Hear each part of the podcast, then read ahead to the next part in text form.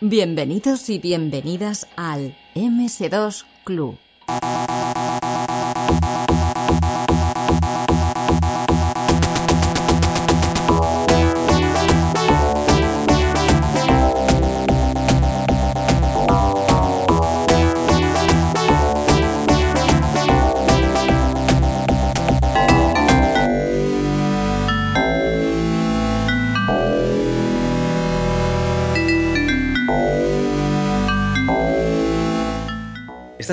Que nos pasa que hemos tenido que ir a, una- a un sitio un poco extraño para buscar a, los, a la gente que tenemos que entrevistar, a la gente que va a pasar por el programa.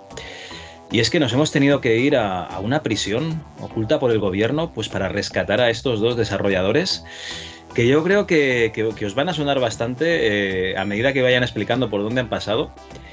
Y bueno, en esta prisión he rescatado a Tony. Hola Tony Pomar, ¿qué tal? Muy buenas, aquí estamos. Tú tienes un apodo que es Sobacus, ¿todavía lo, lo guardas? Sí, sí, lo uso incluso en las empresas en las que yo trabajo, me conocen así también. O sea, yo soy Sobacus ya para siempre. Vale, vale. Y tenemos también a Juan Gabriel Cobas, que yo no sé si tienes nick. ¿Qué tal, Juan Gabriel? Hola, ¿qué tal? Bueno, a mí en la prisión me conocían como Sony. Era, es, un, es un nickname de, del juego del Police Quest. Me gustaba el protagonista, que es Sony Bonds, y me quedé con Sony. Muy bien. Oye, pues, pues bien, bien. Tenemos, en lugar de, de nicks, aquí serían alias, ¿no? Porque los presos normalmente tienen alias. Perfecto. Pues bueno, eh, esto es una sorpresa porque, claro, eh, estáis no uno, sino dos desarrolladores de, de bastantes juegos en común.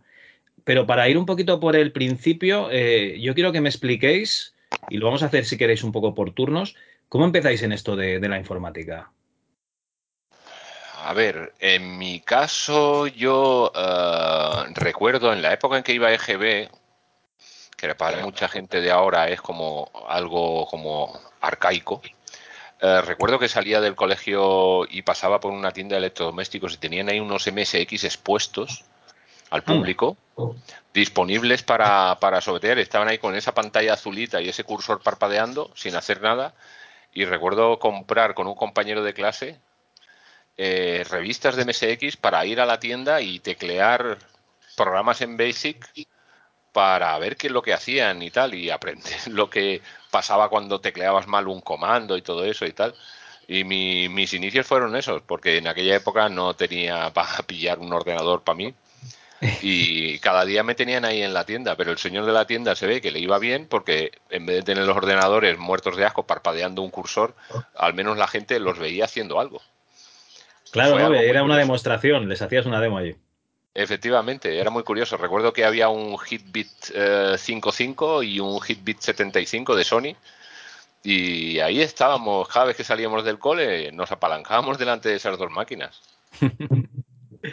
Muy bien. En tu, en tu caso, Juan Gabriel, Yo en mi caso, pues el hermano de mi padre, con yo, yo contaba con seis añitos y, y el hermano de mi padre, pues trabajaba en un hospital de, de informático en el área de, de redes y tal, del hospital de aquí de Mallorca. Ajá. Y bueno, cuando solo había uno aquí en Mallorca, ya hablo de hace demasiados años. Ahora hay varios. Pues total, que cuando salió el Commodore, los, los primeros Commodore, el, el primer, digamos, doméstico fue el Big 20, antes que el Commodore eh, 64. Ujú. Y entonces, bueno, eh, por, por afición y tal, eh, llegó un día un Big 20 a casa y era pues el primer ordenador, como te puedes imaginar, con su teclado todo dentro, el, el típico cacharro con el teclado y el, y el ordenador dentro y, y a escribir programas, como dice Tony, es decir, a picar. Y había por la época, en el 86, había una revista que se llamaba Commodore Grunt y mi padre pues se, se suscribió, vio que era interesante el tema y tal y nada, y nos metimos ya, mi hermano y yo, a, a trastear y a, y a jugar mucho, por supuesto, con los juegos y tal. Del Big 20 pasamos a un Commodore 64 y nada, eh, de la afición pasó a ser el trabajo, imagino que pues también como Tony. Oye, Tony, pero yo tengo aquí apuntado algo de un concurso de micro hobby y yo que, creo recordar que micro hobby era más de Spectrum que de MSX. ¿Qué pasa? Ahí? Es que sí, es que yo aprendí un poco a programar en Basic en MSX por esos ordenadores que había en esa tienda, pero en cuanto pude uh, echarle mano, conseguí un pequeño Spectrum 48K usado. Vale. Uh, que fue ya el chute definitivo. O sea, hay que reconocer que la programación eh, no es una profesión, es como un bicho, que cuando te pica ya no te suelta. Y yo aún tengo las marcas de los mordiscos. O sea, fue meter esa máquina en, en casa y ya no veía yo otra cosa que teclas de goma. Y entonces esto de no sé qué soft, digamos que es un nombre que, que inventaste o inventasteis para, para, programar alguna cosita para este concurso de, de juegos de Spectrum, ¿no? Uh, sí, sí, éramos varios amigos que teníamos todos Spectrum y Micro, uh, Micro Hobby montó un concurso de aventuras conversacionales y en aquella época había un par de sistemas para escribir aventuras, uno era el Pause sí. y el otro me parece que se llamaba el GAC o algo así. Sí, el Quill, había unos cuantos. Uh -huh. El Quill también. Nosotros conseguimos el Pause y con el Pause hicimos una pequeña aventura que se llamaba uh, Pon un una tarántula en tu vida. y bueno, de esas locuras que haces así simplemente por, por puro gusto, ¿no? Y fue muy gracioso. No ganamos el concurso, obviamente, pero, pero nos lo pasamos bien y aprendes muchísimas cosas con una cosilla de estas. Entiendo que sería programación en, en Basic todavía, ¿no? El Pause usaba un sistema de como de scripting. Uh, ah, vale, que usabais el Pause directamente. Vale, vale, que era el parser, perdona, perdona. Efectivamente, usábamos el parser del propio Pause y ahí le metías uh, las reglas de parseado y cosas de esas. Entonces era un, era un sistema peculiar, pero estaba entretenido. Y claro, grabar grabar la aventura en cinta y cargar los ficheros de cinta cada vez que querías hacer algo en la fue algo flipante vamos. Sí. hay que decir que en esa época eh, Tony y yo no nos conocíamos todavía.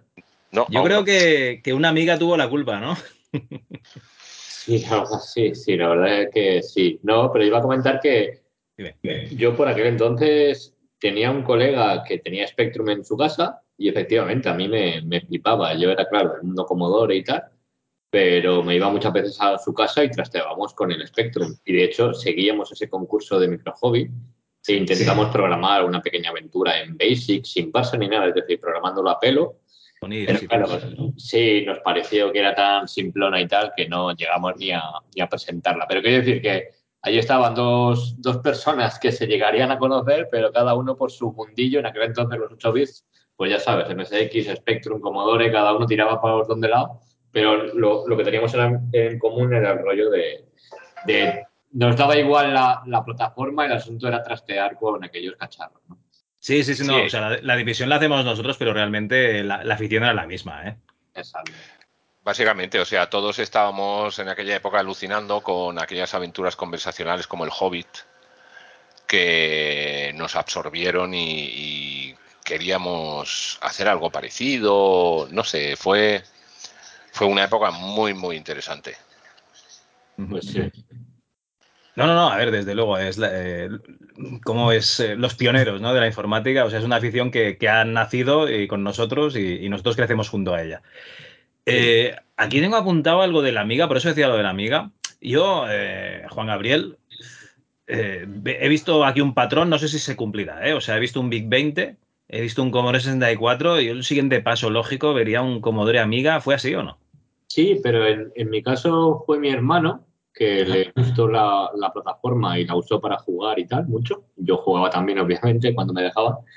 Pero yo me decanté por el IBM PC cuando, cuando te hablo de las tarjetas CGA. Es decir, que sí. mi primer PC fue un PC con cuatro colores, con las dos paletas famosas. Mientras mi hermano tenía una amiga, porque me, pareció como un ordenador más, más serio y tal. Claro, yo era, yo era 10 años más joven que Tony en aquel entonces y, y ahora también, obviamente. ¿vale?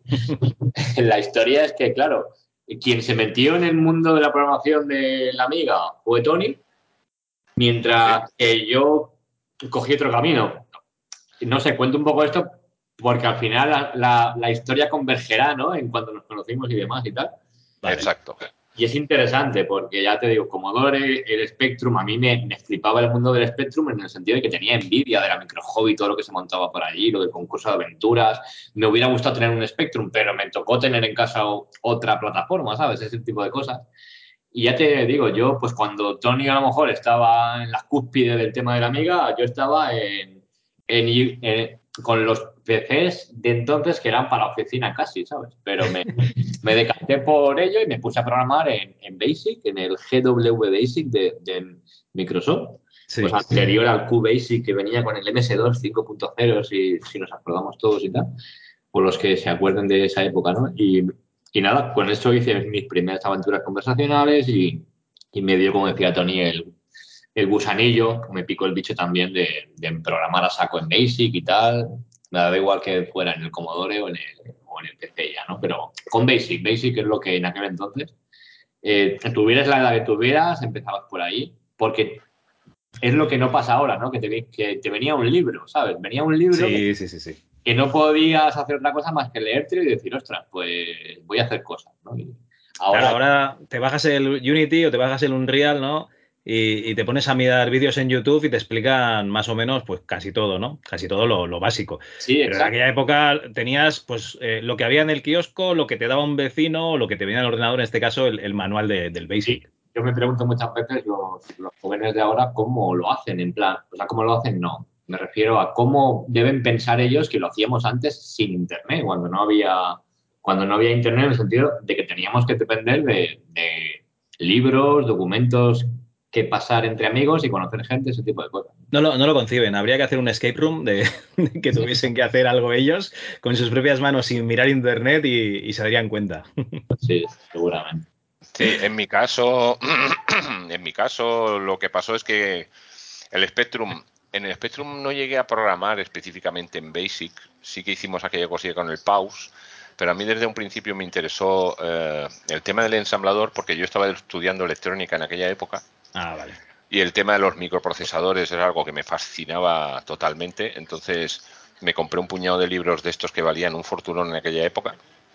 El, libro de Z80 de Rob Sachs, que seguro que los de aquella época lo recordarán como la Biblia del Z80, aquello era, ese libro era casi religioso.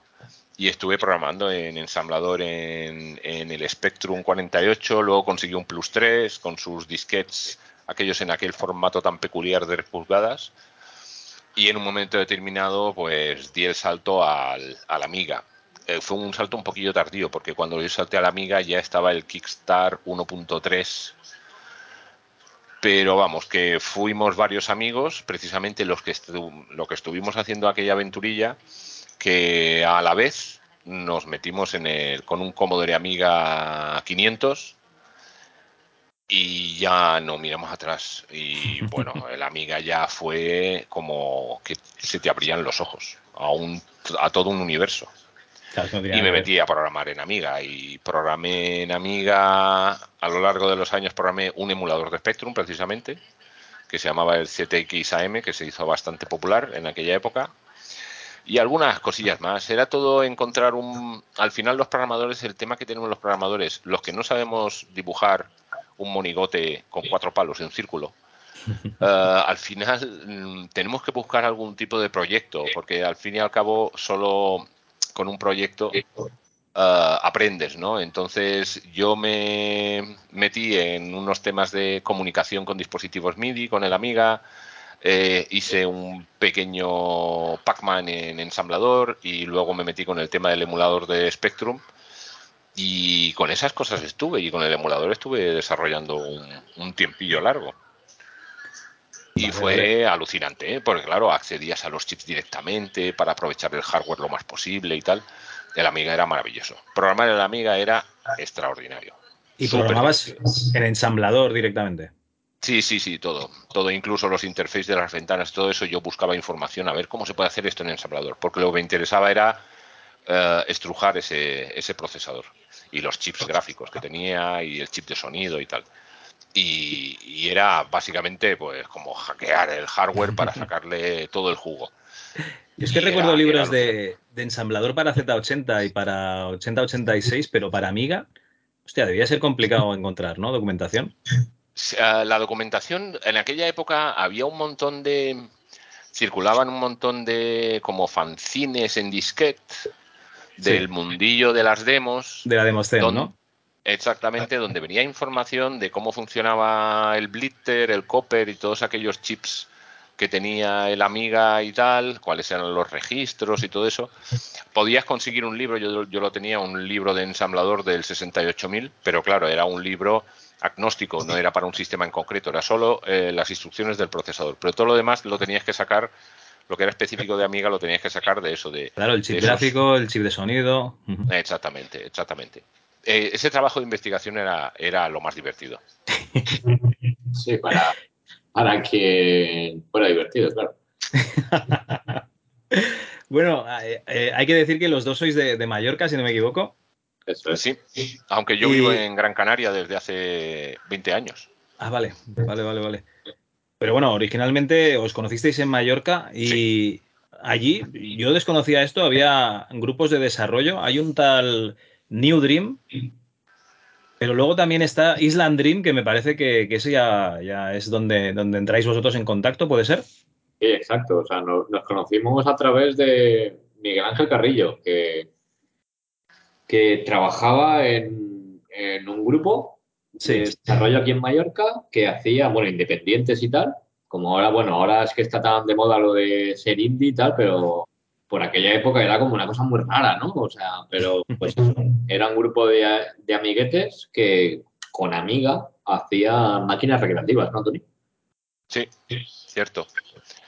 Sí, Yo los dos primeros proyectos. Los dos primeros proyectos de New Dream eran dos, dos máquinas recreativas. A ver si las tengo. Lo que pasa es que el ordenador este me va un poquito lento. A ver. Yo de hecho no participé en aquella época, sino que mi aparición fue un poco posterior, que luego lo explicamos. Cuando cambia el nombre, ¿no? Digamos. Vale, serían Steel Force y Mortal Race, Eso las es. dos arcades. Pero también había un juego de Amiga, que es La Noche de Walpurgis. Eso es, sí, empezaron haciendo juegos para Amiga y, y luego se ve que entraron en contacto con una compañía de Barcelona, no recuerdo el nombre. Eh, la- Games. eh, no, no, era anterior. Bueno, Ah, sí, vale, vale, vale. se- será la de Steel Force, de hecho te iba a comentar. Steel Force, tal como suena, o sea, fuerza De metálica. cero, ¿no? Sí, fuerza de acero, pues esa, está, esa máquina está disponible en MAME, si alguien quiere echarle un ojo, porque la de Mortal Race, por más que yo lo he intentado, se ve que nadie todavía ha conseguido una placa de esa máquina. Supongo que es que se, se distribuyó muy poco o, o algo pasó, pero vamos, que no, no la encontraréis fácilmente en, en MAME, o al menos yo por lo menos no lo he conseguido. Pero Steel Force sí es jugable y se puede pillar por ahí. Eh, y nada, eh, lo sorprendente era eso, que es que hacían máquinas recreativas eh, utilizando exclusivamente ordenadores Amiga, es decir, que con el Amiga pues se hacía el código en C y los gráficos se hacían con el Amiga y cada uno con su Amiga se, se juntaban en un local y, y hacían esas recreativas. A mí me, me flipaba, yo los conocí a través de mi hermano y como a mí me gustaba mucho el tema de la informática y todo eso, pues eh, acabé juntándome con ellos y tal, y nada, ahí empezó el, el conocer a Miguel Ángel. Y en Miguel Ángel, claro, con él luego ya en el tema de Amiga, PC y tal, empezaron a salir posibilidades de hacer cosas juntos y una de esas personas con la que empezamos a hacer cosas fue con Tony, en una tienda precisamente que se dedicaba Tony a vender A piezas. vender hardware de Amiga. Eso, algo de Amiga. Una Sí, tienda eh, de Commodore directamente. Eso. Efectivamente, sí. En aquella época ya no era Commodore porque ya era post eh, desastre de Commodore y era ya Amiga International que Esto lo que llevaban. sería el 96 aproximadamente. Sí, por ahí, por ahí. Exactamente. Entonces, eh, yo estaba metido, muy metido en el mundillo de Amiga de Mallorca. En Mallorca había, había gente que se juntaba para jugar, para hablar, todo el rollo. Había unas BBS por ahí, como había una en Ibiza que se llamaba Tanit, que era donde nosotros nos solíamos conectar también, que ahí te bajabas cosillas o escribías cosillas ahí en el, en el foro o cosas de esas. Y al final es un grupillo que nos llegamos a juntar y ah, saltando así como quien dice de amiga en amiga, pues conocimos a un alemán que vivía en Mallorca, que él, eh, iba loco por la amiga, tenía una amiga de los carotes en aquella época, mientras los demás teníamos un 500, eh, y se le ocurrió montar una tienda de, de amigas. Entonces montó la tienda, me contrató a mí para, pues eso, para, mm, para trabajos varios, para preparar los paquetes, las ventas, para reparar y cosas de esas, como yo ya tenía el título de electrónica en aquella época. Y fue a través de la tienda que empezó a converger, como quien dice, todo este grupo de gente. Sí. Nos reuníamos en la tienda de vez en cuando, algún fin de semana, para jugar y cosas Vamos, de eh, esas. Dios los cría y ellos se juntan. ¿eh? Efectivamente. Lo- Eso- los, fricazos, los fricazos de la isla, básicamente. Exactamente. Está claro, el friquismo genera algún tipo de gravedad, como los agujeros negros, ¿no? Al final acabamos todos convergiendo en el mismo sitio. Eh, el tema es que mientras estábamos ahí vendiendo Amiga, pues eso fue un par de años, me parece recordar, que la cosa duró un par de años hasta que el tema de la Amiga empezó a decaer bastante. El alemán este se pasó a un PC. Yo me compré también un PC, un pequeño Pentium 166 de aquella época, porque la amiga ya estaba perdiendo fuelle y ya estaba el mercado muy complicado para esa pobre máquina, cosa que es una lástima, pero bueno, Sí.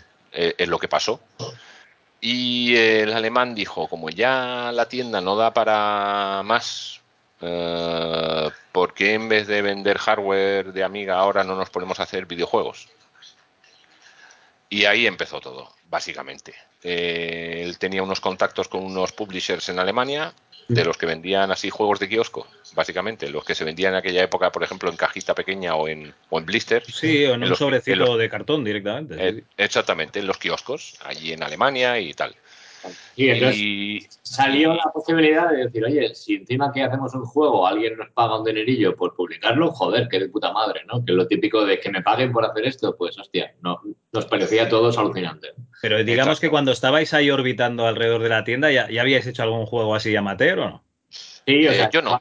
lo de, lo de eh, a lo mejor Tony no había hecho el Pac-Man aquel que ha comentado, pero, sí, una chorradilla. pero Miguel Ángel pues te habría hecho los juegos de las recreativas y el, la noche de Valpurgis que has mencionado. Ya había cierta experiencia, pero claro, ahí ya nos metimos en el Tony, en la época en que ya era amiga, pues estaba como, bueno, era no residual porque la tienda seguía abierta, pero digamos que el PC ya con la VGA y el tema de del tema de las tarjetas aceleradoras ya estaba despegando en cuanto a juegos. Y entonces, claro, lo, lo que sí es verdad es que cuando nos juntamos para hacer juegos allí, eh, ya eran para PC, o sea, no, no, es- no eran ya ni recreativas ni, ni para amigas, sino que eran juegos para PC. Vale, Efectivamente. El, el peso de la experiencia, al fin y al cabo, la traía Miguel Ángel, Miki, porque era el que ya llevaba años haciendo juegos, pues eso, para recreativas y tal. Eh, yo era básicamente novato en PC, pero bueno, aprendice mm, a marchas forzadas, que tampoco era tan difícil. Quiero decir que mm, eh, es un lenguaje que eh, es muy simplón, como quien dice, ¿no? Comparados con los que hay ahora. Y Juanga venía de programar en Pascal Ajá. y nos pusimos los tres, Miguel Ángel como grafista, Juanga estuvo programando un editor para el juego que estábamos haciendo y yo, pues el engine. Bueno, a ver, el juego era un juego relativamente sencillo, era un plataforma 2D tipo Mario, como quien dice, ¿no? Que se llamaba Mr. Tini. El Mr. Tiny Adventures. Efectivamente, el Mr. Tiny Adventures, que en aquella época eh, lo llamábamos Mr. Caput, era como el, el nombre de, de- el nombre de trabajo, pero al final cuando se editó, que más adelante ya sabremos cómo, eh, se le cambió el nombre y se llamó Mr. Tiny, pero bueno, el tema es que nosotros fuimos desarrollando el juego, eh, a lo mejor el alemán fue como muy, mm, digamos que no se imaginó que sacar al menos el primer juego a la calle pudiese llevar tanto tiempo y a los tres meses pues eh, aquel hombre desapareció. Pero tres meses? desapareció. Sí, a los tres meses, literalmente desapareció. El juego estaba casi acabado. Ah, estaba muy, muy avanzado, pero aquel hombre desapareció. No se ve que o no tenía más dinero para la empresa o algo de eso, no lo sé, pero desapareció totalmente. Entonces el desarrollo se paró. Yo me quedé ahí colgado en la tienda, tenía que ir a abrirla cada día, porque yo tenía las llaves, tenía que cerrarla cada tarde, porque si dejaba de ir, pues hubiese perdido el paro y toda la historia esta y tal, pero nunca más se subo de aquel hombre hasta que conseguí hasta que conseguí pasar al paro y todo eso. mmm, Ostras, pero tenía que- que ir yo cada día y sentarme en una silla delante de una mesa vacía y no hacer nada en todo el día. o sea, fue una Madre situación rocambolesca. Que si lo pensamos ahora, la legislación laboral no ha cambiado tanto. Cuando pasa No, tampoco. empresa, sigues teniendo que acudir al puesto de trabajo porque sigues contratado y si no pierdes tus derechos, bla, bla, bla. Quiero decirte que es, es un poco significativo, ¿no? De lo que Pero- ha- aunque aunque Vamos no a estés ver, cobrando. la baja porque te la tuviste que gestionar tú mismo con la seguridad social o cómo. Efectivamente, o sea, sí, y al final con la gestoría de la empresa, con, con los que me llevaba muy bien, había ahí una chica muy maja que al final me pudo arreglar los papeles y todo el rollo, pero estuve un tiempo ahí que yo estaba cada día sentado en una silla delante de una mesa y, y- y mirando al techo. Vale, todo hay que decir que esto es que una estar. tienda independiente de Island Dream, ¿vale? O sea, no, no vamos a separar las cosas. sí, sí. Vale, vale. Island Dream, Island Dream es un equipo de desarrollo indie, o sea, independiente. La tienda Vale. no era no era no tenía nada que ver con Island Dream. Da la casualidad que los tres que estábamos ahí haciendo el juego para la tienda, para, para A este que señor alemán. la tienda se hizo llamar Cage, Cage Soft a partir del momento en que empezamos a hacer software, antes se llamaba Amigatech. Pues nosotros estábamos haciendo los tres el juego para Cage Soft, pero Island Dream era una cosa totalmente aparte. No tenía nada que ver. Hostia, qué, qué bueno. Sí, bueno, sí, qué sí. bueno, qué Eh, putada, ¿no? Pero, pero claro, lo pones eh, en perspectiva con el tiempo y dices, madre mía, que, ¿cómo está el, el, el mundo de los videojuegos está lleno de historias bizarras como estas. eh, O sea, el, el mundo de los videojuegos en aquella época era como el salvaje oeste eh, y, y cada uno eh, se metía por ilusión en una cosa como hacer videojuegos y nunca sabías lo que iba a pasar al día siguiente. No sé si me entiendes. Entonces, Si lo ves ahora es un poco como lo de las startups, que alguna startup ves que dices, aquí se han juntado cuatro amiguetes con un poco de dinero y, y se piensan que van a hacer el nuevo Twitter o el nuevo Facebook y es un fiasco al final. Bueno, pues es un poco eso, ¿no? Que depende de, de- de quién invierte y todo eso, pues las cosas se, se pueden torcer. En nuestro caso, nosotros éramos los indios, lo- los curritos que nos gustaba lo que hacíamos y, dependíamos de cómo funcionaba todo por detrás. Claro. Bueno, es que en aquella época yo creo que, había un par de empresas de, de desarrollo de videojuegos en. Bueno, no, en, en vuestra época había, había dos más. Pero eh, básicamente estaba Dynamic y estaba eh, la otra, DDM, que utilizaba una de las empresas que seguramente va a salir de aquí nada, Hammer Technologies. Sí. Y, y por otro lado, eh, salió Piro, ¿no? Y salió también eh, Frame- Frameware, que al principio también estaba bastante conectado con, con Hammer. Eh, en fin, este Mr. Tiny Adventures que no puede ser eh, comercializado por Keysoft. ¿Qué Sí, pasó? a ver, Lo- A ver, el, el tema fue que, a ver, cuando salió mal lo de la tienda, o sea, lo de Keysoft, cuando salió mal, eh, Mickey estuvo buscando porque él quería hacer, seguir haciendo videojuegos. Mickey siempre ha llevado los videojuegos en la sangre, o sea, con pasión. Entonces, Sí. en un momento determinado se ve que de alguna forma contactó con Hammer Technologies en Madrid, ah, que estaba buscando gente. Hammer siempre estaba buscando gente. Sí, aparte, Tony, hay un detalle ahí. Entre medias, uh, si nos acordamos de la revista PC Actual, pues PC Actual convocó un concurso de vi- videojuegos. De hecho, era el, no sé si era el primero o el segundo. Bueno, un concurso anual. Y el asunto es que cogimos el Mr. Caput, Mr. Tini, ¿vale? Por eso del nombre y tal. Y lo presentamos porque estaba acabadito. Es decir, era, no era el juego, juego final, pero sí que lo presentamos como, como si prácticamente lo estuviera porque estaba bien acabado. Entonces, lo, lo presentamos, Tony, porque Sí. ese detalle es importante, creo. Y, y resulta que lo ganamos. Es decir, ¿Fuisteis que vosotros los que ganasteis el, el juego? sí, uno Pero, pero, pero nos pagaron, ¿no? ahora sí el primero o el segundo concurso anual de videojuegos de PC actual, ¿vale? Que solo creo que hubo dos o tres ediciones, una cosa así. El asunto es que lo, lo ganamos y claro, allí en Madrid, nosotros no lo sabíamos, pero se ve que allí en Madrid, pues como en Mallorca, había un círculo, ¿no? De gente, ¿vale? evidentemente, y no es solo que ganamos ese concurso y tal, y muy bien, y para por la vanidad y tal, sino que se ve que se nos vio y hubo gente que fue la de Hammer y aparte de los contactos que consiguió hacer Mickey y tal, pues hablaron entre ellos y dijeron, joder, pues, pues este juego, oye, no es la bomba, pero está acabadito, que, y en el mundillo, después de varios años, alguien me lo comentó en plan eso, que en el mundillo, claro, cuando ves lo más difícil de un videojuego, de cualquier producto de software, ¿vale? Al, al final, pero en aquel ámbito de los videojuegos, lo más complicado es a- eh, hacer algo, digamos, que esté cerrado y que funcione, que no tenga flecos por todos lados. Y nuestro juego que presentamos al concurso tenía esa, esa cosa, que era que, que estaba prácticamente acabado, no tenía flecos, podías usar un joystick, tenía sonido estéreo, eh, gráficos muy decentes, una, o sea, se, se podía jugar, tenía niveles, tal. Y alguien dijo, hostia, esta gente, pues, pues tal. Y, y fue como Mickey consiguió que alguien dijera, oye, eh, ¿qué sois? Un, un grupo de gente y tal. Eh, Tony, y ahí sigue la historia de decir, vale, pues resultó que nos fuimos a Madrid. Espera, espera, antes, antes, de irnos, antes de irnos a Madrid con Jorge Rosado y César Valencia y tal, eh, pregunta, ¿os pagaron algo del concurso de PC actual? Yo no lo recuerdo, Tony, pero estoy No en- me acuerdo, la verdad. Yo estoy en que no, ¿eh? Por- Yo lo recordaría porque... la- Porque había, había premios, había pasta, había panoja ahí, ¿eh?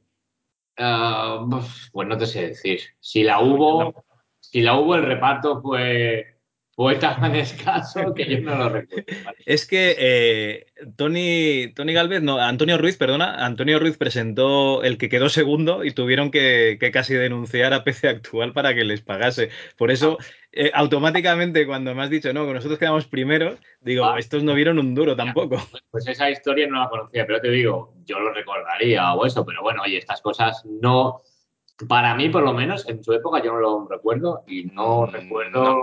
no, recuerdo que, que hubiera. Creo, creo que no, creo que no, que no, no llegamos a recibir absolutamente nada del algo, concurso. algo y ahora que, Javier, ahora que lo dices, algo puede ser con el tiempo, algo puedo recordar de que alguien comentara esto mismo que tú dices, el tema de la, de la polémica que hubo, ¿no? Con el tema de, del tema monetario. Pero vamos, que nosotros, nuestro premio fue, ya te digo, que se nos conociera allí en Madrid, en el sentido de que alguien dijo, mira, un grupo en Mallorca que hace juegos, joder, pues somos pocos en España en aquel entonces, ¿no? Y dijeron, pues venga, pues si se quiere venir. Bueno, os pagaron con visibilidad, algo es algo. Sí, hay que reconocer también una cosa, y es que en aquella época, estamos hablando de una época en que Internet estaba muy en bragas y tal, Sí. eh, todo lo que era el desarrollo de, de videojuegos estaba muy centralizado en Madrid. Sea, si Sí, tú querías sí, sí. pintar algo en videojuegos tenías que irte a Madrid. Entonces, un pequeño estudio, un grupillo independiente en Mallorca era como una rareza. Y claro, cuando gracias al Mr. Tini y a esa visibilidad eh, pudimos eh, dar el salto a Madrid, que el salto lo dimos Miki y yo, que fuimos en coche hasta Valencia y luego carretera y Manta hasta Madrid, Sí. que más adelante se nos unió Juanga. Eh, aquello fue el premio, meter el pie en, en la puerta. Sí. Además, Hammer estaba, estaba petándolo, estaban con los juegos estos de snowboard, eh, estaban eh, con el Deep Studio, que, que- que yo creo que se estaba vendiendo como churros. Sí, cierto. Y bueno, ¿cómo era el ambientillo aquel de, de Hammer? Era un ambiente peculiar. Hammer era un lugar extraño para trabajar. Sí es verdad que ahí había gente muy interesante. Eh, la empresa en sí eh, ya es otra, eso es otra cosa. Ya sabemos que en el mundillo de los videojuegos hay empresas que molan y hay empresas que simplemente mm, lo están haciendo por un tema puramente monetario. Y aquel personaje, ¿cómo se llama? Mario, ¿no? El que dirigía aquello, Hammer. Mario de Luis, no recuerdo mal. Claro, Mario de sí. Luis, que más que de Hammer, pues sería socio, supongo, era el, el de Digital Dreams Multimedia, el que sacaba la prensa en Sí, revistas y los juegos y tal. Era el distribuidor, que supongo que tendría acciones en, en Hammer también. Supongo. Sí, pues Sacaba revistas de, de- de todo tipo, ¿no? De la época, si no recuerdo mal. Era un montón de revistas. Bueno, a mí no me- Bueno, en activo, en activo, perdón, en pre- preservadas es que no he encontrado, pero, pero sí que, que buscando ves que, que, tenía muchas cabeceras registradas. Entonces, yo Sí. creo que también muchas de las revistas venían directamente acompañando los, los videojuegos. O sea, que a lo mejor eran mm, unas grapas, ¿sabes? Directamente. Sí, sí, eran como muy, muy en masa, vaya. Yo lo recuerdo como que no eran precisamente de excesiva calidad y era como comentaba Tony, un poco, era como un todo por la pasta, ¿no? Pero bueno, oye, era- Sí, además nosotros tuvimos una circunstancia un poco especial, porque fue llegar a Hammer y empezar a trabajar en Hammer, pero nos, nos plantaron delante una especie de contrato draconiano con unas cláusulas de, de, no, in- de no competencia, como que si trabajabas en Hammer en un juego de coches no podías estar tres años eh, tenías que estar tres años sin trabajar en ningún juego de coches en ninguna otra empresa si te ibas el de la empresa y tal. Era como si. Un contrato de exclusividad para que no te pusieses ahí a diseñar el juego y te pirases con todo, ¿no? Sí, pero que- O, que- o aplicarás tus conocimientos en otro sitio, unos conocimientos adquiridos en Hammer y tal, pero claro, era, era todo como si estuviésemos desarrollando un software de la NASA o algún tipo de software de seguridad para centrales nucleares y eran videojuegos de kiosco, o sea, era un contrato muy, muy peculiar. Tampoco duramos mucho, estuvimos seis meses, me parece que fue en Hammer. Madre mía. Entonces, ¿publicasteis el juego porque ya estaba acabado? ¿Hicisteis algo allí en el juego? ¿Modificasteis algo? Nah, me parece que no. O sea, básicamente lo único que hicimos para Hammer sobre el Mr. Tini, que lo vendimos nosotros, o sea, eh, nosotros como grupo Island Dream le vendimos el juego a Hammer, nos pagó, me parece que nos dieron 300.000 pesetas o una cosa así. Sí. No, tampoco era la rebomba, ¿eh? No, no, el yate no, para el yate no me llegó. Y, No. sin, Eh, y sin royalties, o sea, era un único pago. eh, Ah, y sin, sí, sí, Sin royalties, royalties, sí, pero bueno, royalties. Sí, sí recuerdo que, tuvimos que ir un día al banco para decir queremos sacar tanta pasta y nos, dijeron pues tienes que venir mañana para que la preparemos. Es decir, que en aquel entonces no, no- nos pareció un, un- un gran logro, ¿no? En, en plan, que el, sueldo, te- el sueldo de tres meses, ¿no? Exactamente, en plan, vuelve mañana que ahora mismo no tenemos tanto efectivo aquí y pensamos, bueno, oye, pues algo hemos hecho. Mira, mira los millonetis que vienen aquí al banco a sacar todo esto. Exactamente. Sí, Los era- eso sí, los únicos cambios que le hicimos al Mr. Tini en cara, de cara a Hammer fue el tema de los idiomas, porque lo, al final lo publicaron en Italia, en Francia, en Portugal, en Exacto. España. Sí, eso te iba a decir, que ayer sí, sí se hizo el tema de hacerle el blister, es decir, hacerle todo, ¿no? Todo el trabajo, Tony, de, de poder publicarlo en varios países y tal y cual. Exactamente. Vale, De hecho, se, se encuentra en Juárez, ¿vale? Que entiendo que se puede decir la palabra. Eh, se, se puede encontrar una imagen del CD-ROM del Mr. Tini y está disponible para instalar pues en esos tres idiomas. Es decir, se hizo una, una instalación única, vaya. No, no lo puedes conseguir solo en alemán o solo en italiano, sino que lo puedes bajar tal y como salió, que creo, me parece que era, Tony, inglés, alemán y español, ¿no? O algo así. Sí, había un selector, nada más arrancar el CD, te salía un selector que te preguntaba en qué idioma querías hacer la instalación y ya está. ¿Y qué te tocó hacer? ¿Tres exes? Bueno, ¿os tocó hacer tres exes diferentes o qué? Eh, creo que el tema de los idiomas lo gestionamos solo a nivel de recursos. El ejecutable era el mismo, lo único Ah, que vale, se un seleccionaba un, un empaquetado distinto según el idioma o algo así. La verdad es que no me acuerdo, hace tantos años Sí, que no me acuerdo. Ahora que, ahora que hablamos de esto, hay que. Nos hemos saltado un pequeño fragmento, que es que antes del Mr. Tini, en la tienda de, en la, en la tienda que petó, de Cage Soft o Amigatech, antes, hicimos el Galaxy Empires. Ese tengo aquí apuntado, Galaxy Empires, que es he visto, anterior. he visto la caja y es un pepinazo. Ese es anterior al, al Mr. Tini, también era para, para PC y también fue un fiasco en el sentido de fiasco de que tampoco nos pagaron una mierda. Es decir, eso también el publisher alemán, pues hubo líos al final, lo desarrollamos allí también, ¿no? Eh, en este Tony participó menos y tal. Sí, sí, ahí eh, básicamente el programador principal era Juanga. Sí, Totalmente. tuve que hacer una conversión de, de C a Pascal, ahí aprendí un poquito de C, o sea, el programa lo había hecho Miguel Ángel, Miki, y, y como, igual que yo en Mr. Tini participé menos del final, por historietas y tal, en este sí, Tony no, no participó tanto más que en el empaquetado y, y en las pruebas, y bueno, también hizo mucho curro en ese aspecto. La historia es que de ahí, pues el publisher alemán llegó a publicarlo porque nos llegaban fotos y nos llegaban noticias de, de por internet, aunque estaba en Bragas en la época, de cómo el, el juego se, se estaba vendiendo. Sí. Y sin embargo, a nosotros no nos llegaba un pago de una mierda, de nada, ni de royalty, ni de anticipo, ni de hostias. O sea, Sí, es- me, pare- me parece recordar que el publisher se llamaba Topware o algo así, ¿no? no Aquí tengo apuntado BBM.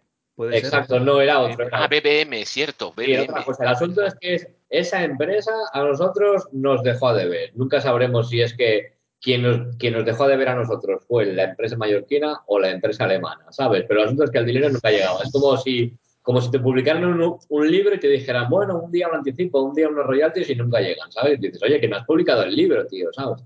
Pues así, quiero decirte que nuestra historia está un poco plagada de empresas que se deshacen, Esto es la historia del desarrollo de videojuegos en los 90 en España. eh. Sí. Total. O sea, no es, no es algo exclusivo nuestro, ¿no? Pues A todo esto, el, el- el alemán era el que se supone que gestionaba lo de los juegos.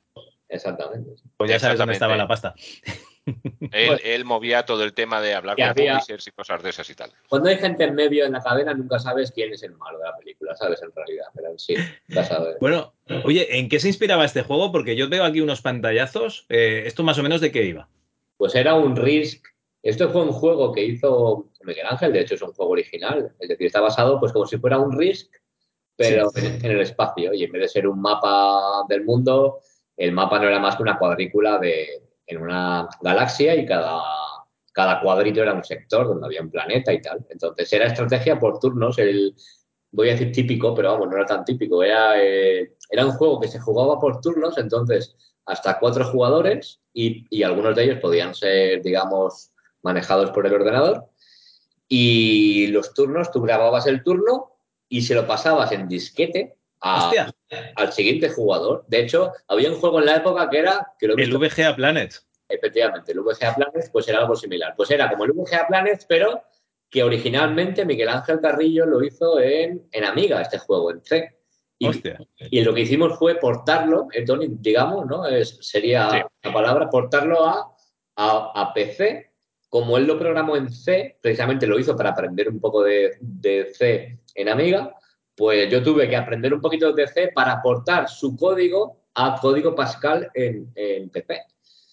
Y nada, y así fue como pues yo aprendí un poquito de C y, y desarrollé mi Pascal y tal, y en fin.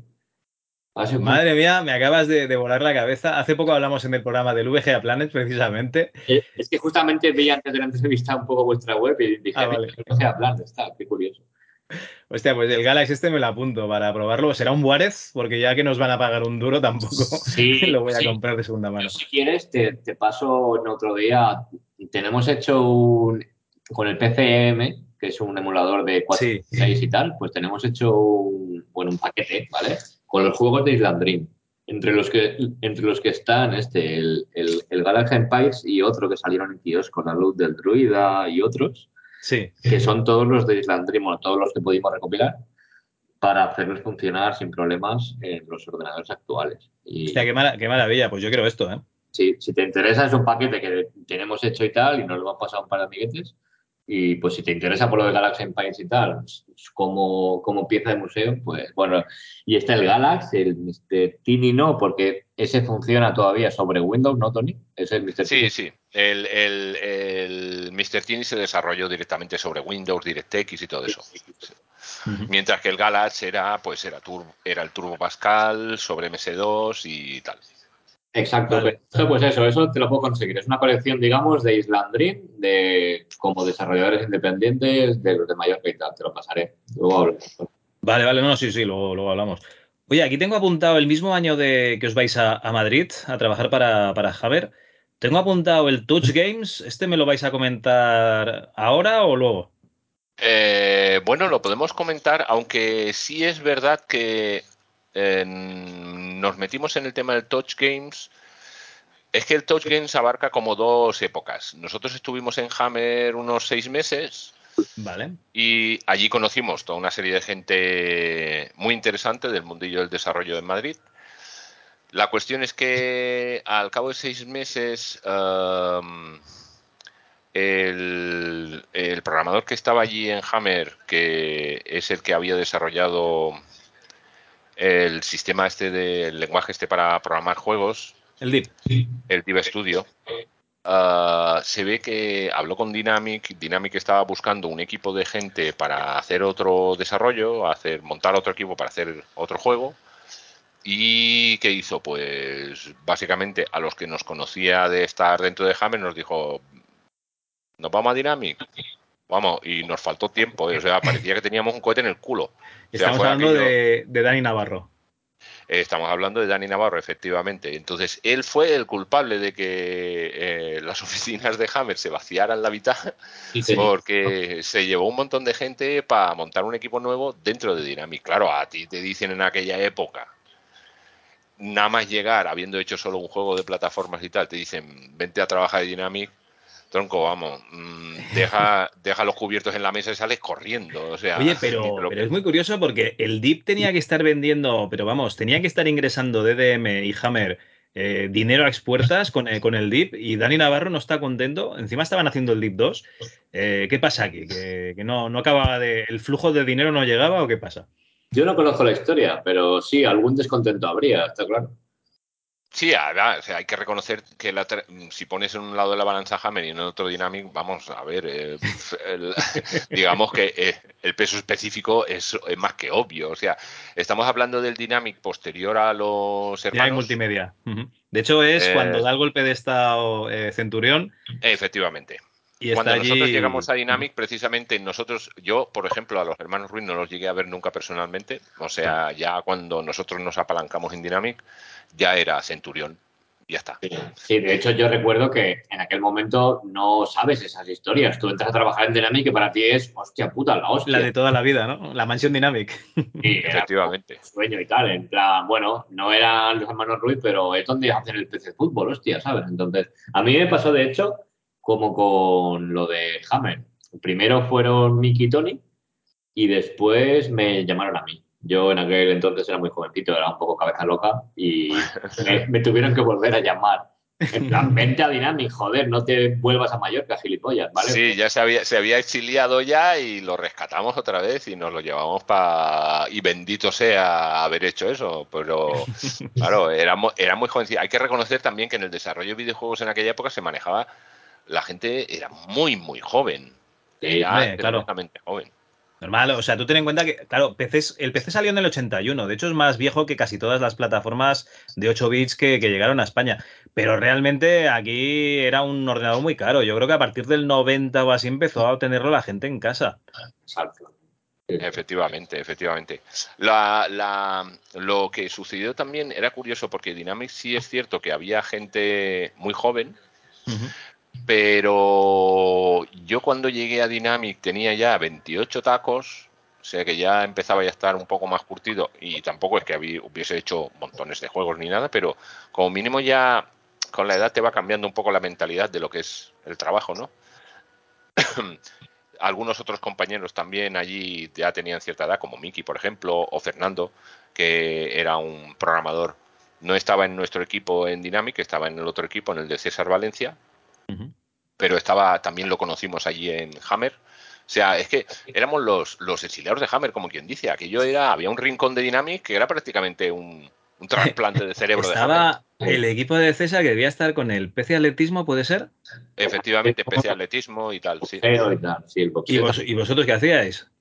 Cuando, Nosotros- cuando entrasteis con, con, con, con Dani Navarro.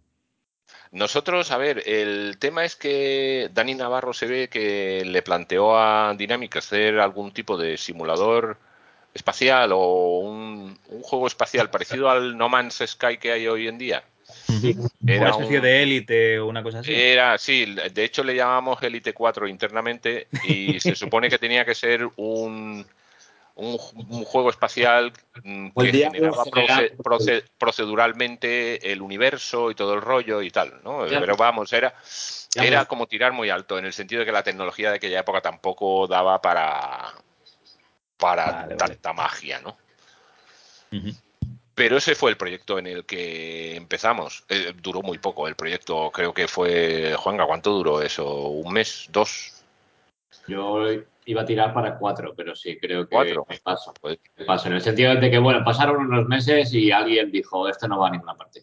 En el sentido, no sé la historia completa, pero que alguien dijo, a ver, mm, ¿de verdad esto se va a convertir en un juego o no? Tenemos que sacar algo al mercado, ¿sabes? No podemos estar divagando. Claro, Eso- no estaba, no estaba la figura de Víctor Ruiz, que más o menos el que se acababa, el, el que se encargaba de dirigir y orientar un poco a los, a los equipos de desarrollo.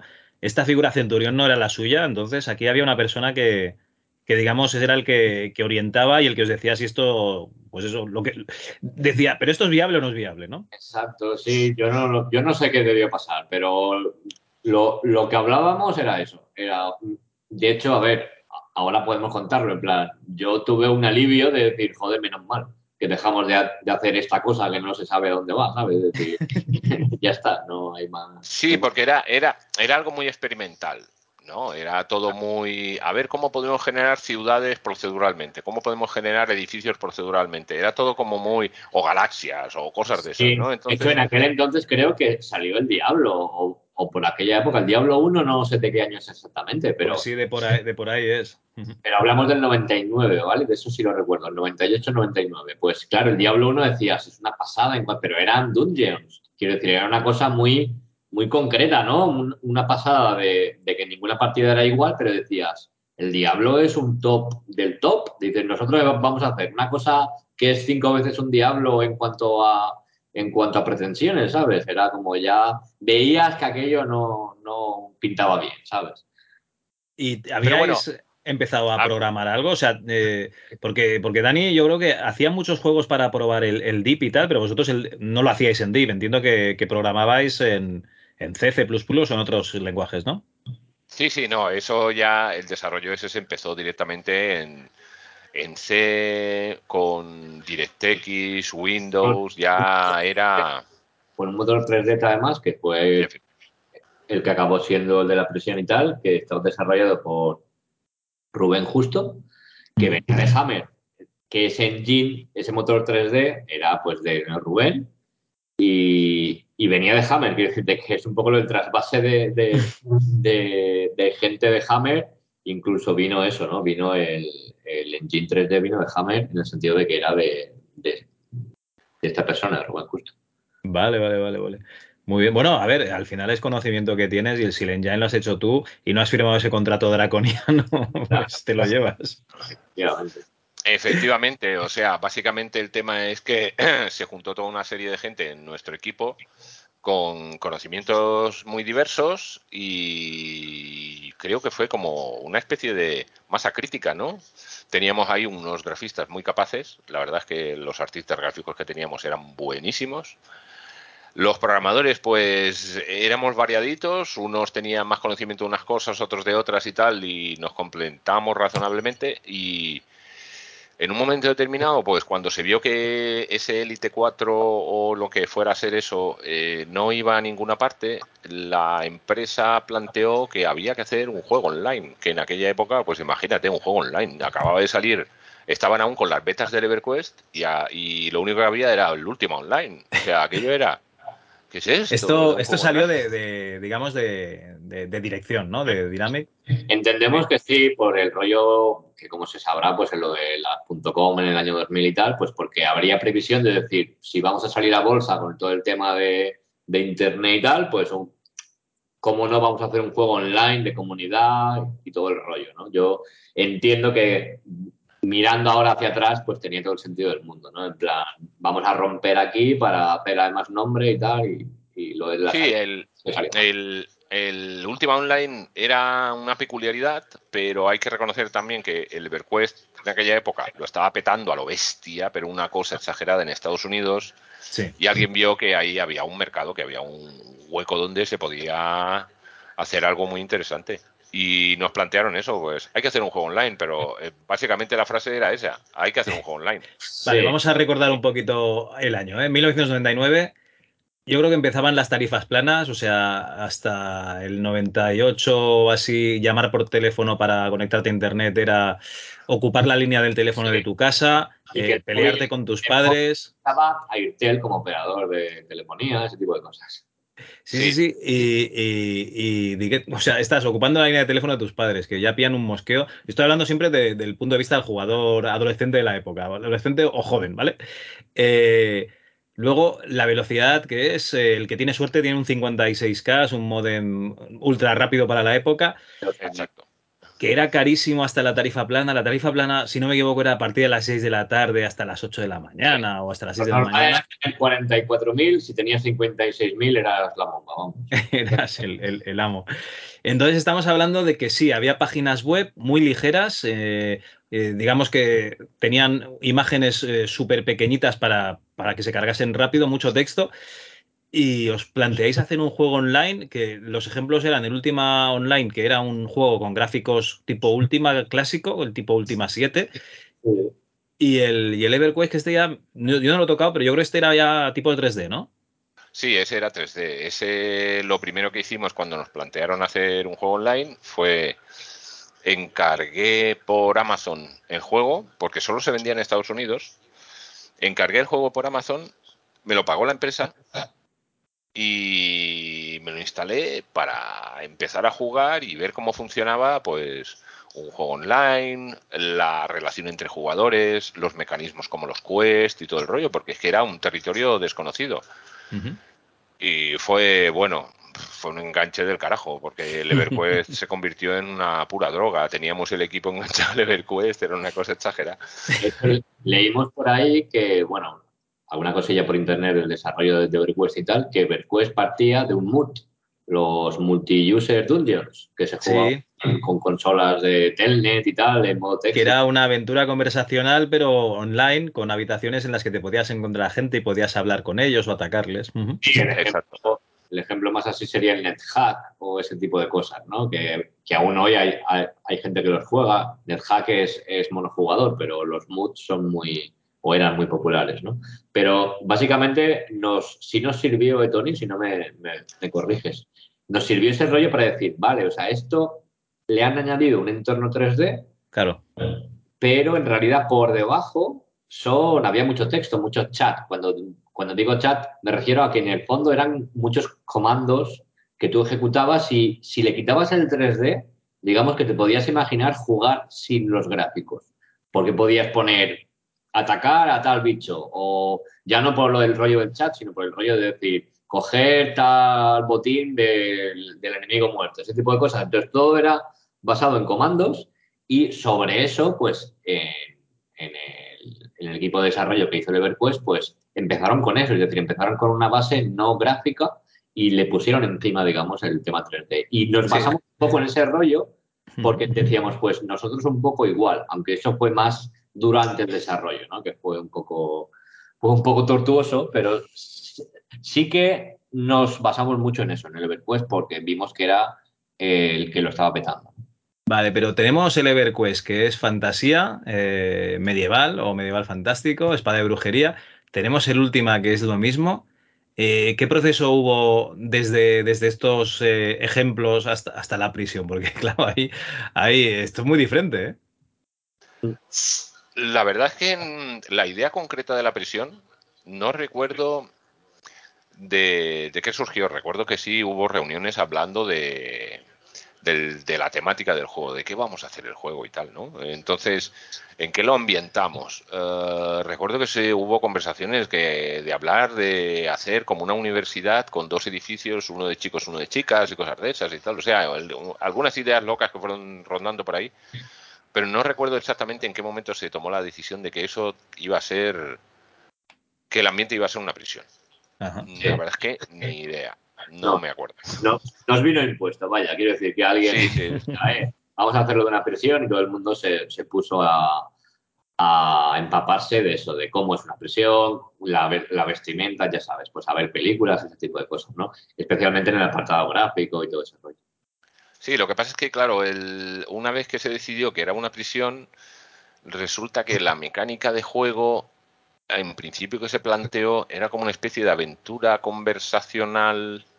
Aventura gráfica, sí, tipo Monkey. Sí, una, una aventura gráfica, pero que te topas con gente por ahí en medio, eh, no, era, no era un EverQuest precisamente, era, era una cosa, un híbrido muy peculiar. Sí, elegías tus pantalones, si querías llevar pantalones de unos colores, eh, vamos, las vestimentas, ¿vale? O sea, unas camisas de colores, con más dibujos, menos dibujos, ese tipo de cosas. O sea, era más que aprovecho para decirlo ahora. Eh, Tú sabes, Javier, el juego el de Telefónica que salió unos años después que se llamaba Keteke. Con... Hostia, no. Keteke, pues Keteke me parece que figura en la Wikipedia o algo de eso, pero se anunció como el primer juego masivo online desarrollado en España y tal. Claro, es una espinita que tenemos, porque eso era una gran mentira. El primero fue la prisión, joder, ¿sabes? Ostras, pues yo ves, el que no lo conozco, pero yo estaba estudiando en la universidad en la época de la prisión y cuando estás en la universidad estudiando informática, por lo que sea, te viene mucha, mucha info de, todo, de tarjetas gráficas, de procesadores, que Intel es una mierda, que te tienes que comprar una AMD, quítate el Windows que mejor el Linux, ¿sabes? Estas cosas. Y de la prisión hablaban muchísimo, hostia, que, va a salir la prisión, que es un juego online, que, tal, como el última. Dynamic tendría muchas cosas, pero en marketing era unos fieras. que ahí, Tony, o sea, vamos, lo de la prisión, el marketing que se le hizo fue. Yo recuerdo de, estrenos gordos de ese año el Blade y la prisión, fíjate. Pues es que apenas nos, llegaba porque estábamos muy liados haciendo lo nuestro, pero es verdad que en cuanto a marketing, bueno, tenemos algún vídeo de la época, ¿no? Que salió, salió en las noticias y tal, no sé si en la 2 y tal, pero en aquel entonces salir en la 2 ya era algo.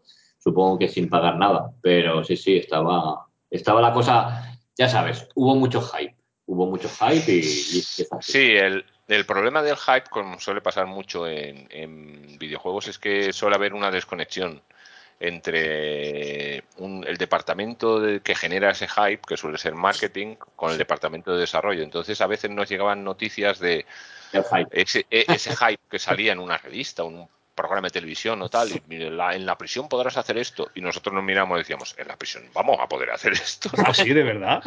Sí, sí, sí, sí, era algo alucinante y cada día teníamos alguna sorpresa. Decíamos, ¿qué dices? No podemos hacerlo. Y era, era algo flipante, era, era una historia muy peculiar. Oye, pero ¿cómo va el tema este de, crear un juego? Lo primero, crear la, lo que sería el, motor, ¿no? Que, que mueve todo. Y lo segundo, ¿cómo coges tú y, le dices a, digamos, a, un ordenador que, vosotros estabais probando entre vosotros eh, que aguante un flujo de, clientes que no tienes ni idea de cuál va a ser? Es que esto, aquí hay muchos retos, ¿eh?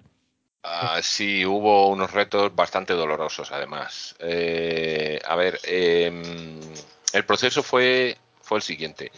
Nosotros, obviamente, como no había experiencia en temas online, eh, en un momento determinado se planteó a ver quién se encargaba del tema de las redes y todo el rollo y tal. Y bueno, me faltó tiempo para decir yo, porque siempre, siempre me había interesado muchísimo todo el tema de redes y todo eso, incluso de la época de la amiga que conectaba al internet de aquella época con, con el modem en el puerto serie y me conectaba a una red que se llamaba IBM Global Network que podías estar conectado 30 horas al mes. Eh, entonces, eh, era una temática que me, me, flipaba. Entonces yo dije, vale, yo me encargo del tema de la red y los servidores y tal. Y entonces Juan y yo nos juntamos y empezamos a decir, bueno, ¿y cómo se hace esto de las redes? Porque no hay ni idea. Y para hacer un experimento y empezar a ver cómo funcionaba el tema, cogimos un sistema maldito él, de Microsoft que se llamaba el DirectPlay, que formaba parte del paquete de DirectX. el DirectPlay era la parte de DirectX se encargaba de redes y montamos, hicimos un, Juan hizo un cliente de chat y yo hice un servidor de chat para ver cómo funciona esto, con las conexiones, las desconexiones y toda esa historia. Sería, pero venía a ser como el IRC, es decir, tú podías abrir tantos privados como quisieras. Sí. Tantos privados como gente hubiera, tú podías tener ahí no sé, 100 ventanas si es que había 100 personas diferentes conectadas, ¿no? Esa era un poco la idea. Era un poquito como los, los clientes eh, TCP/IP de, comunicación que venían en, los libros de ejemplo de Java, ¿no? Un poco eh, sí, esa base. Básicamente, yo lo recuerdo en, en cuanto que todavía no existía el Messenger de Microsoft. Entonces, nuestro prototipo para, para empezar por algo de redes, como dice Tony, fue eso, fue hacer un, un pequeño chat para la, para la oficina, para que todo el que quisiera conectarse desde la oficina, pues pudiera tener una habitación y poder hablarse en, en el canal o en privado. Y el asunto, bueno, el asunto es que murimos de éxito en el sentido de que hubo que prohibir el uso del programa porque bajó la productividad de los empleados un montón con, ese, con esa cosa. Sí, fue un boom, fue un boom. O sea, lo- la gente en, eh, en Dynamics se enganchaba al interchat y chateaban todo el puñetero día. Era una, era- era- fue la bomba, pero nos dio también la pista de aquí hay algo, aquí hay, aquí hay oro, hay algo que rascar, ¿no? ¿Me entiendes? La gente estaba, estaba muy interesada en, en el tema, ¿no? Entonces, fue, y al final fue es un poco la esencia del juego online, que sí que juegas un rato, pero normalmente lo que haces es conocer a gente y, y charlar con ellos. Exactamente, exactamente. Que el IRC ya existía, o sea, el Internet Relay Chat, lo que son en el IRC de toda la vida, ya existía y tal, pero claro, al ser un... Era el Slack de ahora, que parece que es una novedad, es el Slack aplicado a, a tu empresa, es el canal de, de tu empresa, ¿no? Y tal. Pues en aquel entonces hicimos eso. Y de hecho, ahora que hay gente pues que se junta para hacer un juego online o ese tipo de cosas, parece una tontería, pero es que es eso, son, son fundamentos. Me refiero que hay cosas que nunca cambian, ¿vale? Y por ser breve, eh, cuando me dicen, ah, pues sí, de la presión, tal, y cómo lo hiciste y todo esto, pues, pues lo primero es un prototipo. Y todo el mundo que empieza, ah, pues yo no he hecho nada, pero voy a hacer ahora un juego súper grande o algo súper ambicioso. Yo, yo le digo, mira, hazte primero un juego pequeño. Quien dice un juego pequeño dice un chat o un, o un juego de cartas, tal.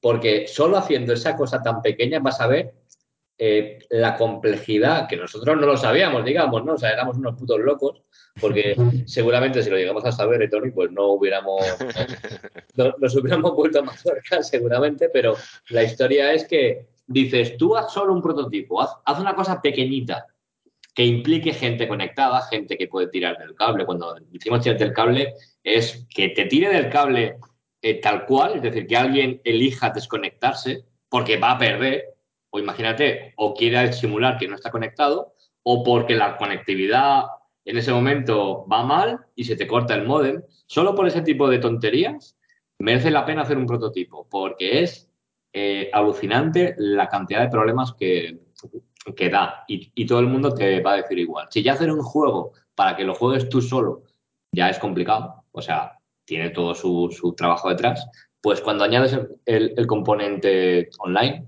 ahí ya te puedes caer de la silla. ¿vale? Es un poco Sí, sí. Has comentado, Tony, que, que maldita sea la hora en que, en que conocí el, el- Direct Play. Entiendo que empezasteis a hacer el juego en Direct Play, pero luego cambiasteis, ¿o cómo?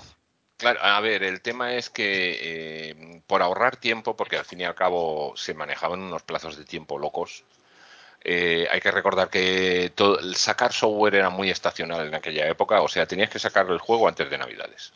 Sí. Básicamente se vendía en Navidades los juegos. Entonces, si la primera Navidad estaba demasiado cerca, a la segunda.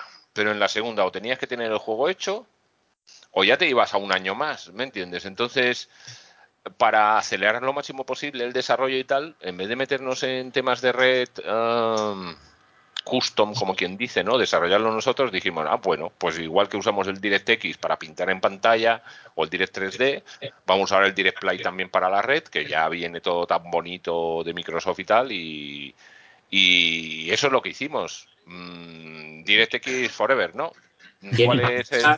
Quién iba a pensar que el Direct Play pues se ve que se programó en plan experimental, ¿no, Tony? Porque, ¿Quién va a usar esta mierda, no? Efectivamente. Eh, ¿cuál- cuál- ¿Qué pasó? Que en los en las siguientes versiones de Direct Play, me parece que en la 9 o algo así, ya el Sí. Direct Play desapareció. O sea, las DirectX en un momento determinado se deshicieron del Direct Play porque se ve que aquello era, era un grano en el culo. No, no funcionaba bien, pero nosotros, claro, en un chat dentro de una red local no se notan esas cosas.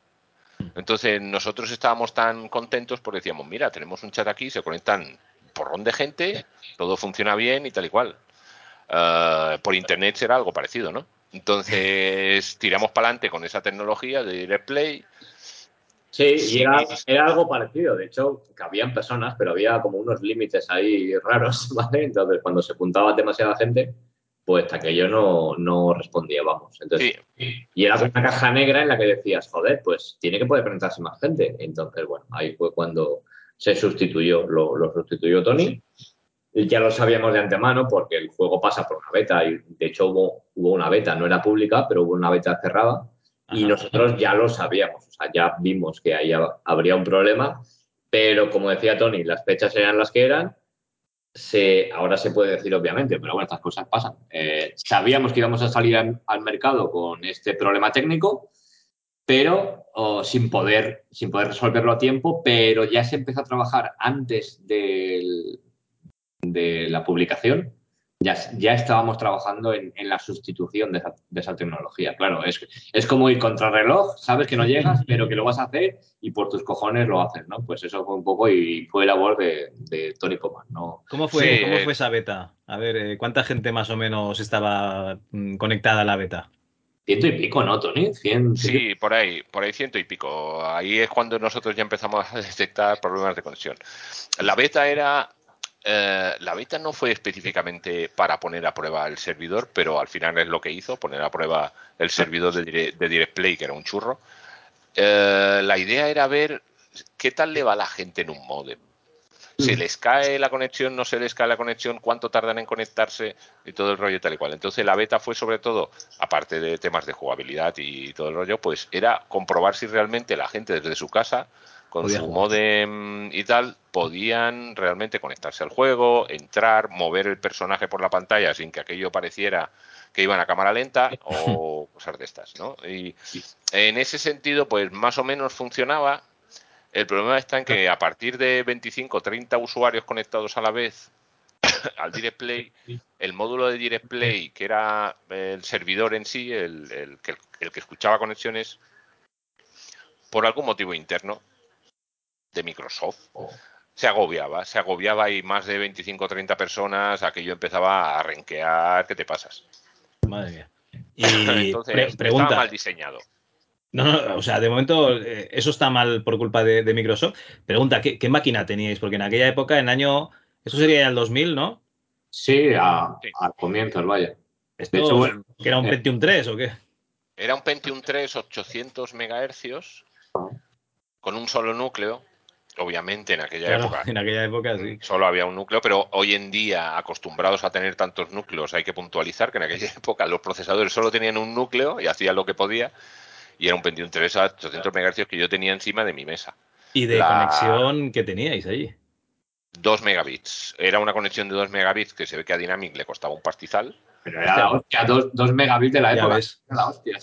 Era, la, sí, era la bomba en aquella época, aquello era la bomba. Y además se pidió solo, exclusivamente para la prisión. O sea, el resto de la empresa no tenía acceso a esa, a esa conexión. Eh, la empresa tenía otra conexión aparte, que no era tan gorda, para sus cosas de internet y todo el rollo. Pero ese, ese punto a punto se montó específicamente hasta el edificio de Dynamic, que era una planta de oficinas que estaba en Pozuelo específicamente para el servidor de la prisión.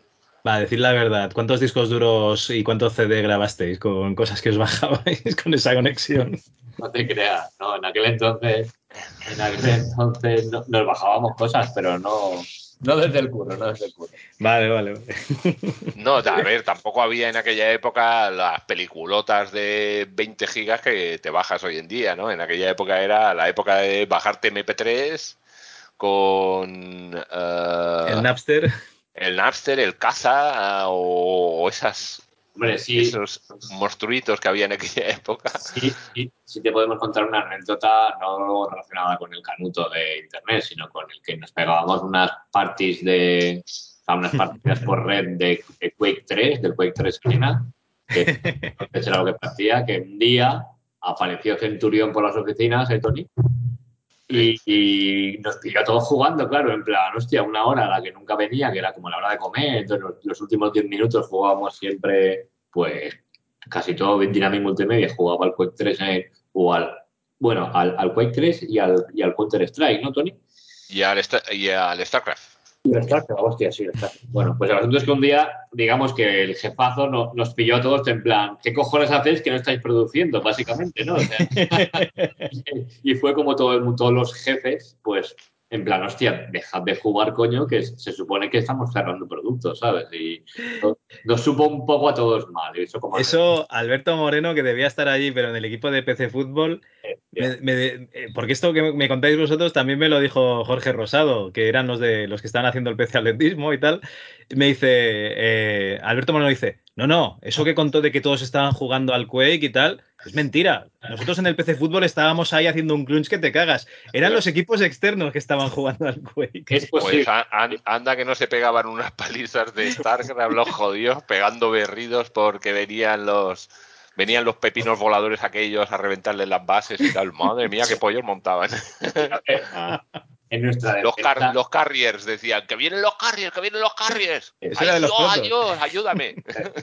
nuestra defensa también diré que, que, a ver, estábamos en crunch eh, a todos, pero claro, cuando estás en crunch y echas 12 y 14 horas diarias, sábados y domingos, Tienes que desconectar. Sí, el sí, sí. usar un S- exactamente. Quiero decirte que fue, claro, una situación empresarial peculiar, pero obviamente, joder, que también había gente ahí que estaba de sol a sol. O sea, en plan, hostia, que no había, o sea, había una parte de razón y otra que dices, hombre, ¿qué vas a De hacer? hecho- De hecho, Juanga, Juanga y yo y Miki compartíamos piso en Aravaca y íbamos eh, los fines de semana, nos íbamos a Dynamic. Dynamic estaba siempre abierto.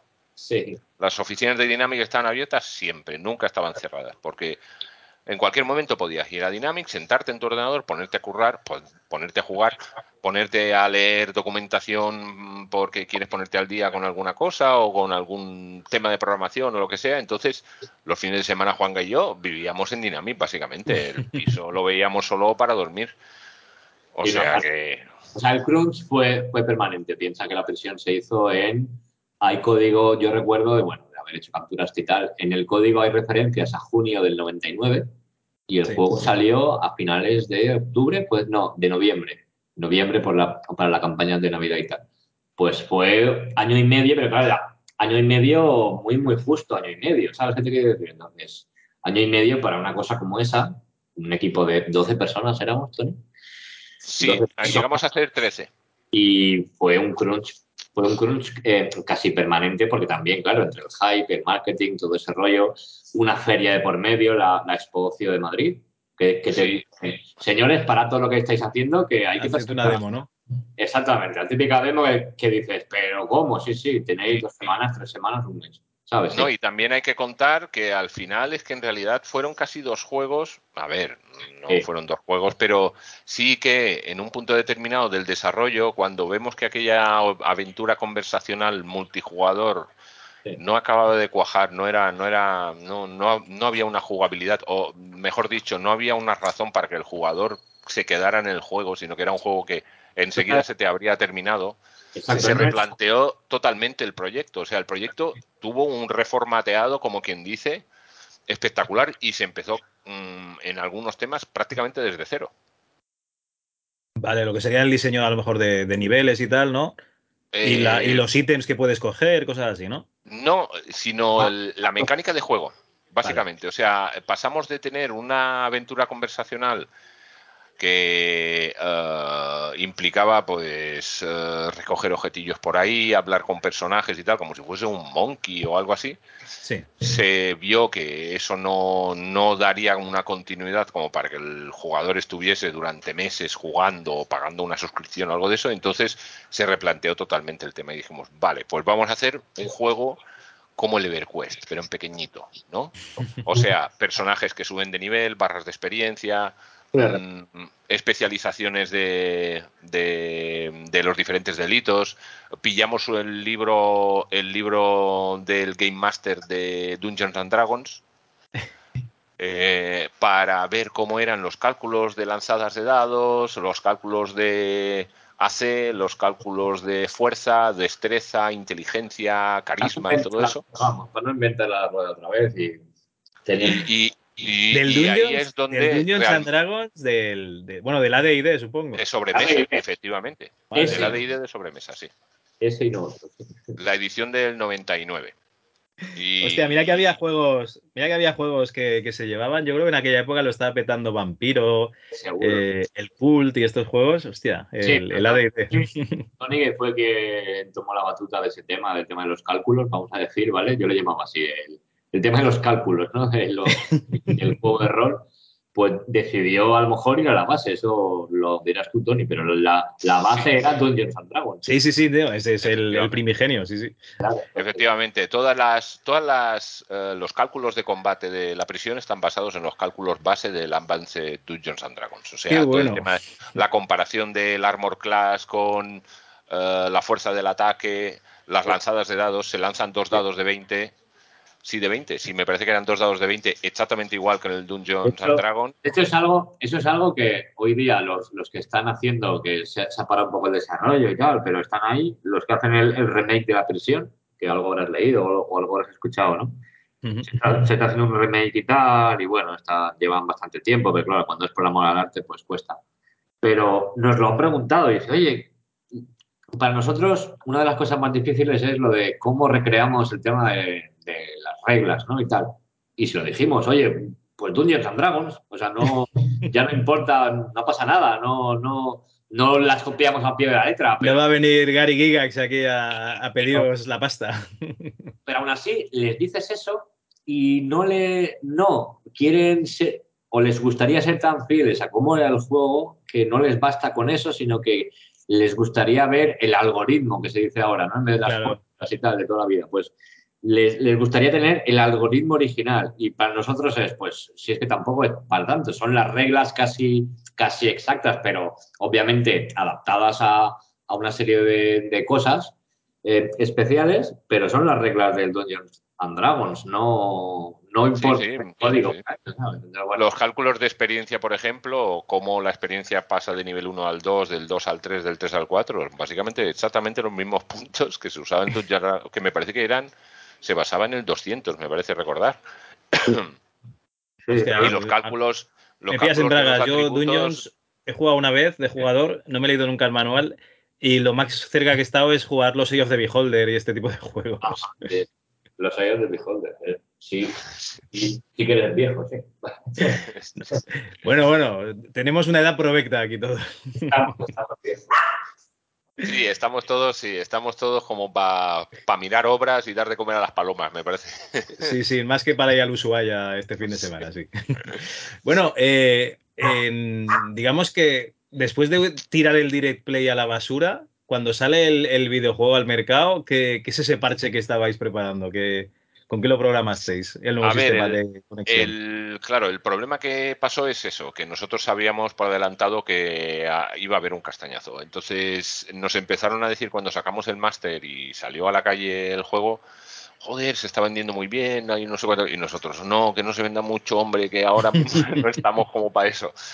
Y claro, empezó, empezó el desastre. La gente se conectaba al juego, se, se desconectaba constantemente, no cabían, o sea, cuando ya había 30 jugadores en el servidor, ya los demás no podían conectarse.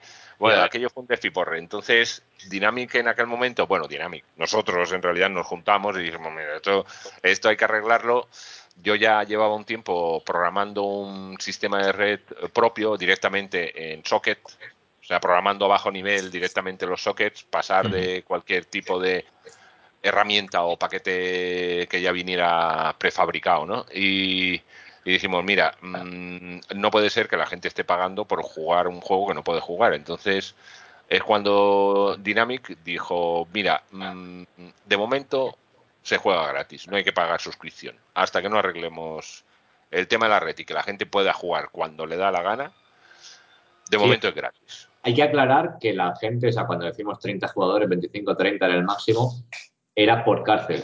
El, el tema era que con el problema que había, lo, lo que hicimos fue abrir muchas cárceles. Es decir, Vale. muchos, muchos servidores. O sea, llegaron a jugar pues 300 y pico, 500, 600 fácil.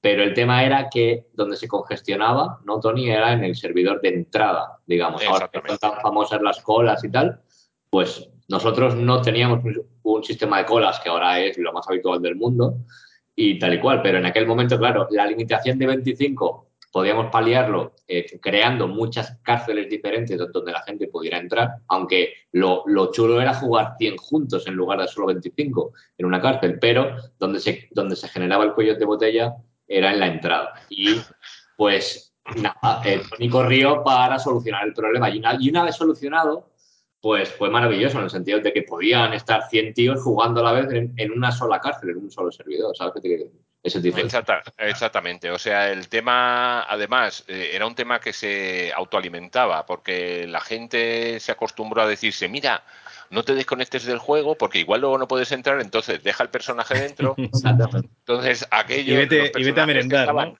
Muertos de asco dentro del juego, no haciendo nada, no dejaban entrar a los que estaban fuera, que querían entrar a jugar y realmente hacer algo. Bueno, fue, la verdad, es que fue lo que llegamos a sudar sí. en aquella época, era Pero, una angustia aún diaria. Aún hoy ves el lanzamiento de cualquier juego AAA eh, online, de estos que tienen mucho hype y que la gente está el primer día para jugar a tope, y hay, unas, hay unos sistemas de, de colas y hay unas experiencias ahí de haber hecho otros juegos parecidos y tal, y, y, y, a pesar de ello, sigues viendo que los dos primeros días del lanzamiento de tal juego eh, ultramoderno, resulta que tienen exactamente este mismo problema que es el de que hay gente que quiere jugar y no puede, ¿vale? Sí. sí. Y a nosotros, que ya lo hemos comentado en alguna ocasión y tal, cuando nos lo han, nos lo han preguntado, pues eso, se nos crucificó en su día, que a nosotros pues no, nos dolía como, como padres de la criatura, ¿no? Como los, los curritos, que, pues, por ejemplo, en Mary Station, en aquel entonces era la referencia y tal, en, plan de internet, pues, pues no, nos crucificó porque, bueno, pues como hoy día, como si te ponen una estrella en tu aplicación porque dicen, porque es que no me gusta el color que habéis puesto a tal pantalla. Decían, pues pondríamos, os ponemos un 3 porque si hubiéramos podido entrar a jugar, a lo mejor os, os habríamos puesto un 8. Vamos, que la cuestión era que el que podía jugar, los que les gustaba el juego, obviamente, y aún faltaban muchas cosas por, por poner, o sea, hubo, hubo, muchas actualizaciones después. El juego le gustaba y el juego gustaba y teníamos muchos, vamos a decir, eh, fans, ¿no? Es decir, que el juego gustaba, pero claro, si la gente lo, lo pasaba mal para entrar, pues obviamente eso perjudicó mucho a lo que es la, la imagen, ¿no?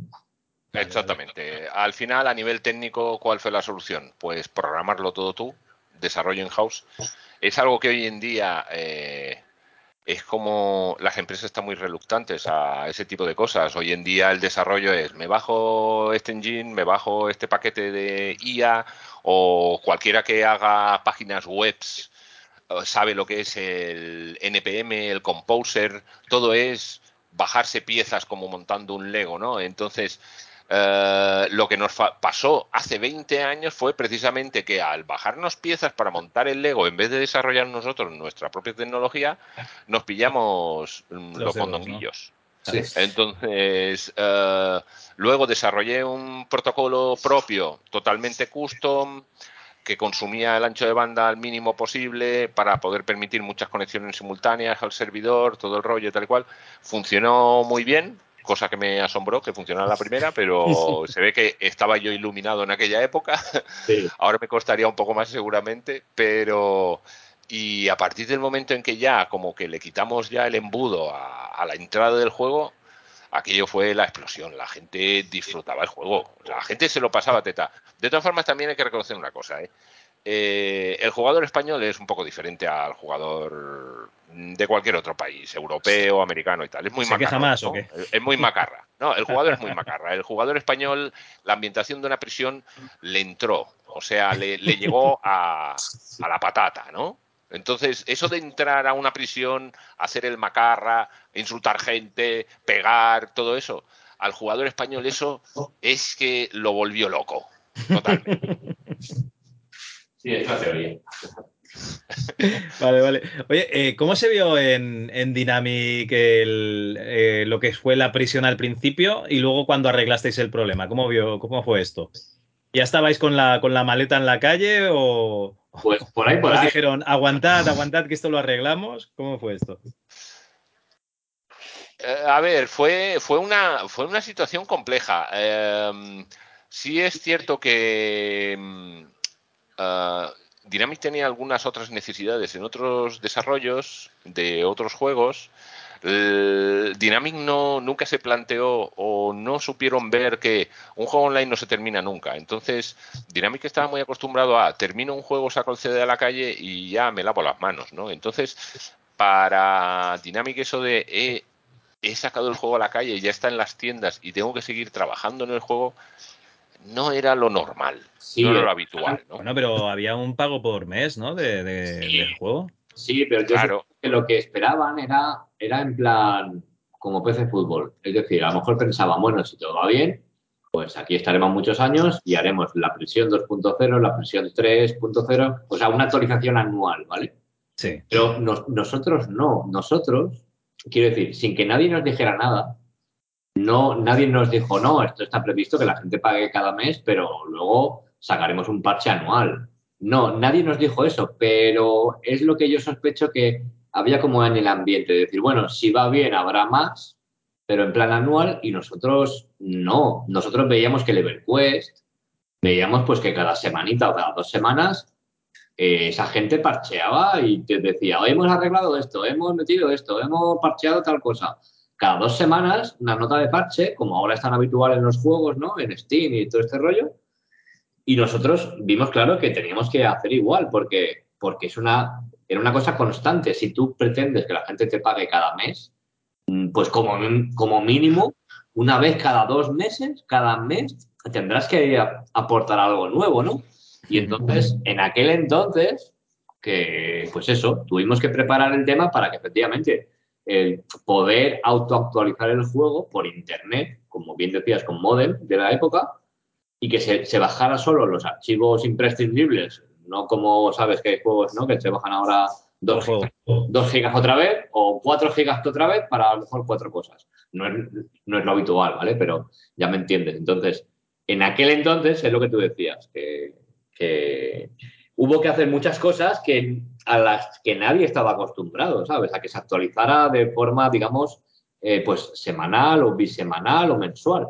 Y, Y un, y un sistema de parches automáticos que se arrancaba cada vez que arrancabas el juego, comprobaba si el juego estaba al día para poder eh, eh. actualizarse automáticamente. O sea, era todo. El EverQuest ya lo hacía, lógicamente, en aquella época, pero era, era la novedad de un juego que tenía que evolucionar de forma constante, si no la gente pagaba un mes y se piraba. O sea, mm, Sí. si quieres que la gente siga jugando tu juego durante años, por ejemplo, el juego va a tener que seguir creciendo durante esos años, ¿no? No, no Tienes es que ofrecerle sacarlo- cosas nuevas. Es como los Exacto. eventos de, de Fortnite, por ejemplo. Efectivamente, efectivamente. En aquella época eso era muy raro, porque claro, ah, hay que, hay que recordar, por ejemplo, que eh, poco antes de la época en que nosotros estábamos desarrollando la prisión y todo eso, los juegos no se actualizaban eh, por internet.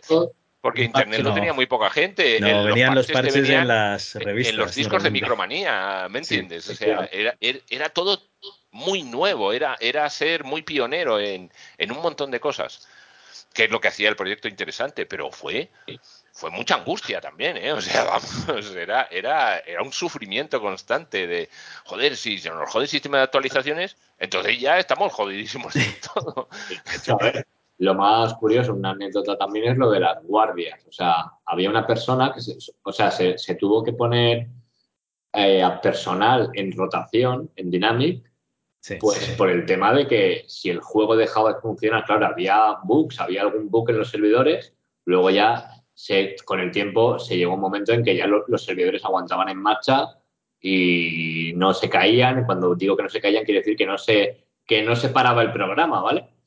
Que, es, que eso es de las cosas más complicadas que hay de programar un servidor, que es que, pues, que no se rompa, porque si se rompe y deja de funcionar, la típica ventana de este programa ha efectuado una operación no válida y se cerrará. Eso quiere decir que ya no hay nadie conectado en ese momento a tu juego, que se ha roto el programa y como no lo vuelvas a arrancar, con la consecuencia de que la gente tiene que volver a loguearse, ¿vale? Todo ese rollo, pues es muy complicado. Y a lo que voy es que hubo que poner a una persona, pues para que cuando eso ocurría, porque ocurría al principio, durante los primeros meses, eh, pues claro, que si a las 2 de la mañana había 300 personas jugando, o 200 o las que fueran a las 2 de la mañana, pues que volviera a poner en marcha el programa, ¿vale? o ese tipo de cosas, o que pudiera atender a la gente que decía, es que me ha pasado esto, y estoy atascado, ¿no? El primer Game Master me parece que fue un poco eso, Entonces, claro, ahora piensas, ¿y por qué no hicisteis un programa que levantara el, el ejecutable solo? Ahora es muy habitual. Hasta los Linux tienen un típico programa Ángel que si se cae tal programa y deja de funcionar, pues lo arrancas otra vez automáticamente, no necesitas... Pero en aquella época es que, ¿sabes? Estábamos aprendiendo y había ciertos servicios que decías, ah, no, ah, no, claro, que es que aquí hay gente jugando a las 3 de la mañana. Pues Dynamic, hombre, Dynamic como empresa decía, pues hay que darle un servicio, pues habrá que darlo, pues Ah, pues hubo que poner a gente en rotación para estar 24 horas. Pero gente, empleados de. O sea, hoy Eres, el programador de día, pero esta noche te toca venir tres horas aquí a vigilar el server. Bueno, no, nosotros ya estábamos bastante puteados con nuestros horarios, pero era gente, pues, a, lo mejor, eh, Tony, de, testing y de, de pruebas, que, hombre, por, unas pelillas. Por unas pelillas más, pues a lo mejor hacían turno de noche. O sea que sí. Madre mía, ¿qué sistema operativo utilizabais, por curiosidad? Eh, pues curiosamente, eh, cuando nosotros empezamos a hacer el desarrollo, a ver, eh, estamos hablando de la época del Windows 98, el Windows Millennium y todos aquellos engendros ¿no? de aquella época. Cuando nosotros empezamos a desarrollar el tema de la prisión, yo empecé a trabajar, me instalé el Windows 2000 Beta 3, o sea que el Windows 2000 aún no había salido a la calle, yo tenía el Beta 3 en mi máquina y ayer donde estaba yo desarrollando el, el servidor. Bueno, al menos era más robusto que, el 98 muy robusto. Además, de hecho, recuerdo haber hecho incluso pruebas, porque claro, ahí el tema está en, bueno, si quiero muchos usuarios conectándome a la vez y tal, igual el Linux sería una opción y tal, pero en aquella época Linux rondaba el kernel 2.0, si no recuerdo mal, estuve haciendo unas pruebas con el tema de multithreading y tal, que en un solo núcleo era ya rizar el rizo.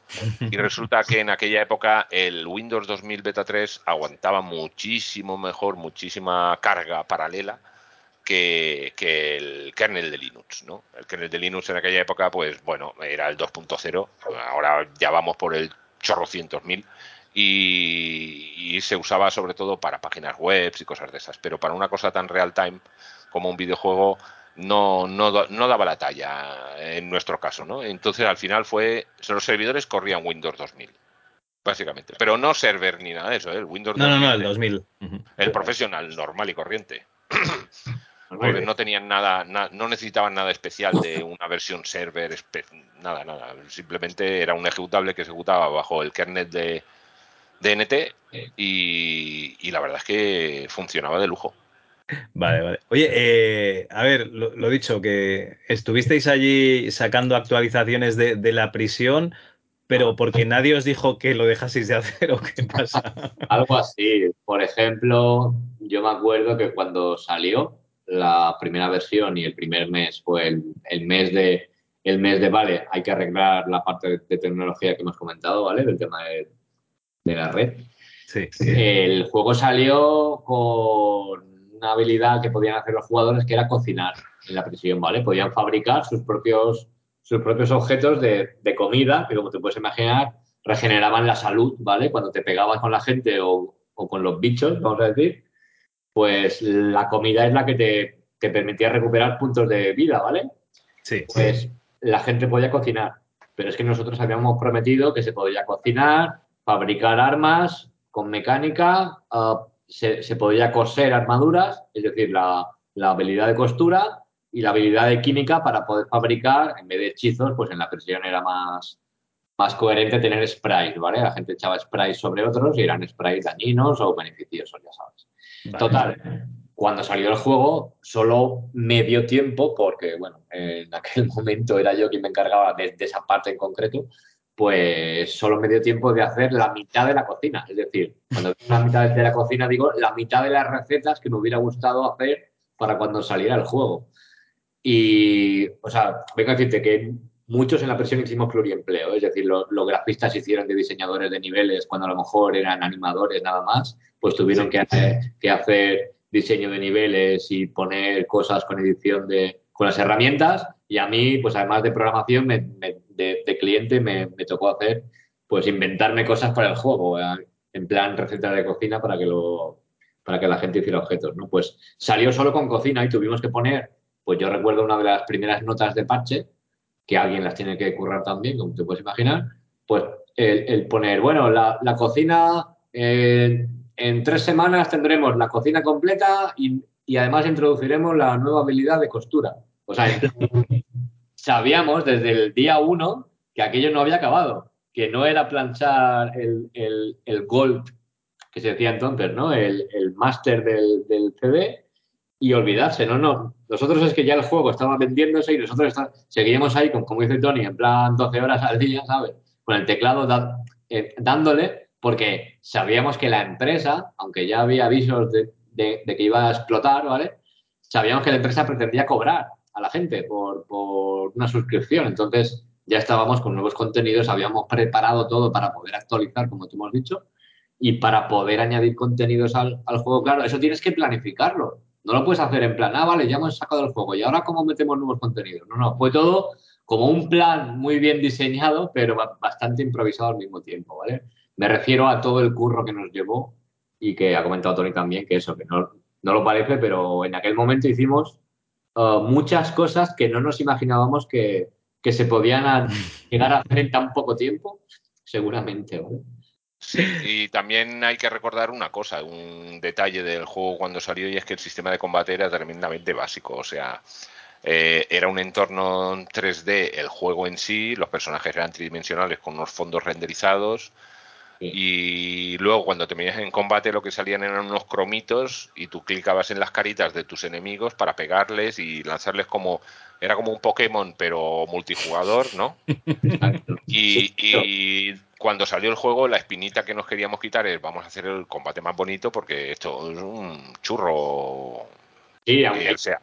que el mérito es de César Valencia y Jorge Rosado en el sentido de que fueron ellos quienes encarrilaron esa parte y, por temas de tiempo dijimos, vale, lo más simple para poder salir es esto, unas caritas y tal y, un, y pasarlo en Pokémon en el sentido de que la gente pueda pelear y progresar su, su personaje en ese sentido tuvimos que, hacerlo también eh, en tiempo récord, ¿no? Lo de, la, lo de cambiar de aventura gráfica o conversacional, en plan comunidad donde pasan pocas cosas a, la producción de, personajes, digamos que ahí fue encarrilado por, por Jorge y César, ¿no? En ese sentido, para poder salir con un, un producto mínimamente viable, que se dice ahora, ¿no? Pues eso. Vale.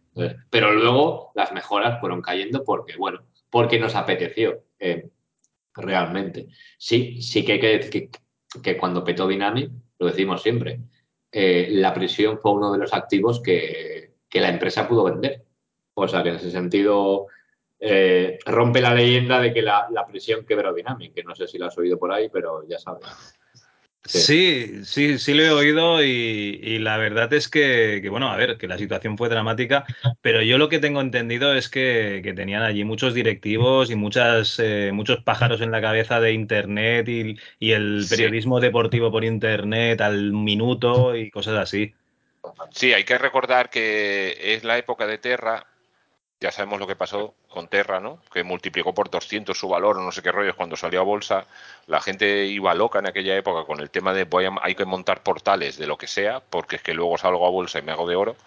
Y Dynamic lo que intentó fue meterse en tema de portales, eh, montó un portal que se llamaba InfoFútbol, que era todo de fútbol, y pero vamos, mm, ¿Cuál es el problema? El problema es que salió Infofútbol. Infofútbol era un portal donde había temática de fútbol y tal.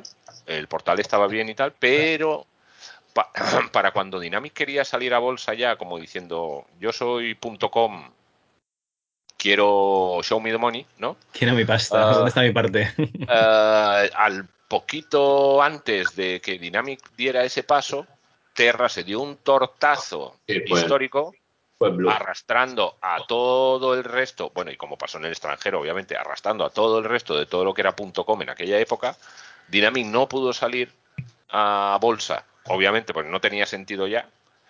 Y claro, se ve que Dynamic había hecho toda una serie de inversiones en personal y todo el rollo y tal, que, que esperaba recuperar o algo así cuando saliera a bolsa y que no, no se podían recuperar ya, porque es que obviamente salir a bolsa ya no tenía sentido. Y ahí ya es cuando Dynamic cayó como a plomo. ¿no? Pero no tuvo nada que ver, en realidad la caída de Dynamic no tuvo mucho que ver con videojuegos. ¿eh? Los videojuegos eran la parte más sana y más barata, como quien dice, uh, de, de, mantener dentro de lo que es la estructura de Dynamic, ¿no? Dynamic es que se metió en, en tema.com y el .com lo mató. Los Mm. videojuegos no tuvieron nada que ver. Sí, sí, fue la locura de eso, de, como has dicho Javier, de, de había gente que entró en esa última época, entró como directivo o medio directivo o como se quiera llamar, que por temas de imagen, pues, pues a lo mejor cobraba tres veces lo que un- una persona que llevaba 10 años ahí. ¿Sabes qué te quiero decir? Ese tipo de Sí, cosas sí, sí. salieron, Claro, todo ese tipo de Dynamic cosas. tuvo que pagar unos sueldos astronómicos para robarle gente, por ejemplo, a Tecnoland, que era un peso pesado del tema de Internet en aquella época y tal. Y esos sueldos astronómicos, por ejemplo, se hicieron insostenibles en, en el tiempo.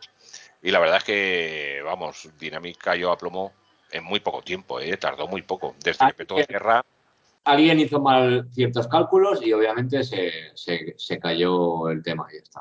Ahora que comentáis esto de, de- que los videojuegos eran una parte, digamos, barata de Dynamic, vamos a poner un par de ejemplos para que la gente lo, lo entienda. Eh, Carlos Abril, una de las personas que, que hizo que Dynamic volviese al mercado, ¿no? Porque básicamente se sacó de la manga las bases de datos y las rutinas gráficas para hacer el PC Fútbol. Y, y que gracias a eso, pues, eh, se creó Dynamic Multimedia, ¿no? Con, con capital y con ayuda de, de Hobby Press. Carlos Abril cobraba 80.000 pelas, que era una, una- una miseria para una persona que, que era socio y encima pues, pues era una base principal. Y la gente, Tony Galvez y Antonio Ruiz, cuando fueron a presentar el, el Cyberpolice, allá Dynamic Multimedia, unos años antes de que vosotros llegaseis, Eh, bueno, tuvieron una entrevista con un montón de directivos que, que, bueno, que estaban allí en la reunión porque les habían dicho que tenían que ir. Cuando se acabó la reunión, se quedó Víctor Ruiz, les dijo, pues mira, vamos a hacer esto así, esto así, eh, pásate el juego delante mío que yo vea que se puede hacer. Y entonces hicieron el trato con Víctor Ruiz, pero antes habían tenido que pasar por allí 10 o 12 directivos que no iban a pinchar ni cortar nada en el videojuego, pero que estaban cobrando sueldos y daban su opinión. Ah, Sí, exactamente. A ver, eh, Dynamic hay que reconocer que una- era una empresa grande. ¿eh? Creo que en esa planta había como 140 o 150 personas. O sea, era, era una infraestructura considerable. Ocupaba una planta entera del edificio. sí. Entonces, sí, sí es cierto que había un montón de gente. El, el tema es que los grupos de, de desarrollo como el nuestro o el del PC Atletismo y tal eran como pequeñas burbujas, ¿no? Estábamos bastante aislados del resto de, de lo que sería la empresa en el sentido de que a veces no sabíamos lo que, lo que estaba pasando a nuestro alrededor, ¿no? Nosotros estamos dentro de nuestro microcosmos de tenemos que hacer este juego y tal y cual y eso y no, no veíamos mucho más allá, ¿no? Porque ya teníamos la cabeza ocupada en demasiados líos como para meternos en otras movidas. Pero sí es cierto que Dynamic era un- una, una empresa grandota, grandota eh, para ser la época que era. Sí, sí, no, la más grande de la época. Lo Contando que- Press y tal. Sí es cierto que es, es probable que si Dynamic no se hubiese metido en el tema.com hubiese vivido muchos más años o que estuviera aún en activo. Pero aquella, toda aquella sin razón es que se llevó por delante tantas empresas en aquella época que tampoco puedes decir es que eh, Dynamic hizo algo mal, es que lo hizo Tokiski. Sí, sí, sí. Mm, Todo el mundo se planteó vieron eh, aquella locura de ganar dinero a expuertas, eh, saliendo a bolsa y todo eso, y es que todas las empresas cayeron en la misma trampa, ¿eh? Aquello fue como una atrapamoscas. Bueno, pues después de la, de la caída de Dynamic, eh, la prisión es uno de esos activos que comentáis que eran interesantes para, para gente del sector. Y aquí sale un nombre que es Crio, Crio España. Que, que- ¿Qué pasa aquí? A ver, eh, en aquella época, bueno, mm, la prisión cuando salió, eh, digamos que montó un poco de revuelo, lógicamente, ¿no? Eh, recuerdo, por ejemplo, ¿te acuerdas, Juan, cuando nos dijeron Dinámica aún no había caído? Eh, pero sí que incluso empresas coreanas habían contactado con Dynamic porque querían llevarse la prisión a Corea. Estos coreanos y, y el juego online, estos son unos Y- sí, sí, sí, er- er- eh, son unas máquinas. Entonces, recuerdo que me vino, vino alguien de la empresa y me dijo, mira, tengo un contacto con unos coreanos que quieren comprar la prisión, quieren traducirlo al coreano. Yo le dije, pero, pero, ¿traducir al coreano el juego? ¿Qué me estás diciendo? dice, tú no te preocupes, eh, ellos se encargan de hacer la traducción y tal. Pero tú tienes que ir a Corea o alguien de nosotros tiene que ir a Corea. Y, yo pensando, ahora me tengo que sacar un pasaporte para ir a Corea. ¿Qué, me estás contando? no solo eso, sino que decían, y a malas dicen que si les damos el código fuente y nosotros el código fuente los cojones. sí, aquello era todo muy bizarro, pero vamos, todo se movía muy rápido, ¿no? Bueno, pero bueno, luego pasó lo de Dynamic, Casco Dynamic y tal.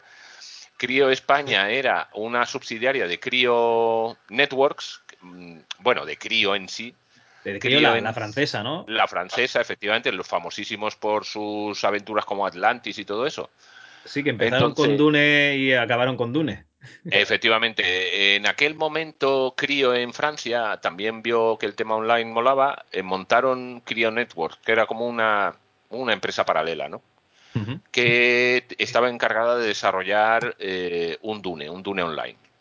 Entonces, eh, Crio España, que era una subsidiaria, se ve que contactó con Dynamic porque Dynamic caía y quisieron comprar pues, los derechos de, de la prisión para ellos seguir explotándola y, mejorar, o sea, actualizándola y toda la historia, ¿no? Pero la condición era que para comprarla teníamos que nosotros pasar a trabajar con ellos, Juan y yo, Miki, porque lógicamente el, solo, el código fuente eh, no tenía mucho sentido, ¿no? Ellos lo que necesitaban era la gente que conocía el sistema, capaz de mantenerlo, actualizarlo, mejorarlo, añadir cosas al juego y tal, ¿no? Entonces al final, pues eso, nos vendieron, vendieron la prisión, incluyendo a nosotros, básicamente en el sí, bueno. Me acuerdo de la época que simplemente, eh, a ver, fuimos nosotros tres, cuatro, junto con Iria y tal, eh, porque, claro, al, resto de, personal, o sea, digo al resto de nuestro equipo, ¿no? Pues ya, ya les habían hecho el ERE. Es decir, estábamos en pleno proceso de ERE, es decir, que la prisión como activo se vendió después de un primer ERE que se hizo en la empresa, porque la situación era tan insostenible que había que recortar personal ya. ¿Sabes qué te quiero decir? Entonces, digamos que los que seguíamos manteniendo el juego en el día a día, pues éramos los que, bueno, no, nos tocó nos tocó por esa suerte el, no estar despedidos, ¿vale? Sí. Porque, claro, fue, bastante triste el tema de ver que tú te quedas ahí, pero claro, tienes compañeros que dicen, bueno, ¿y por, qué este compañero no? ¿no? Si, también puede trabajar igual que yo en esto y tal, pero pues le ha tocado. Y entonces eh, hubo una reducción de personal salvaje y se vendió el juego a, a CRIE, como cuenta Tony. Sí, Crío, eh, nosotros pasamos a trabajar en unas oficinas que tenía Crío España en Vallecas.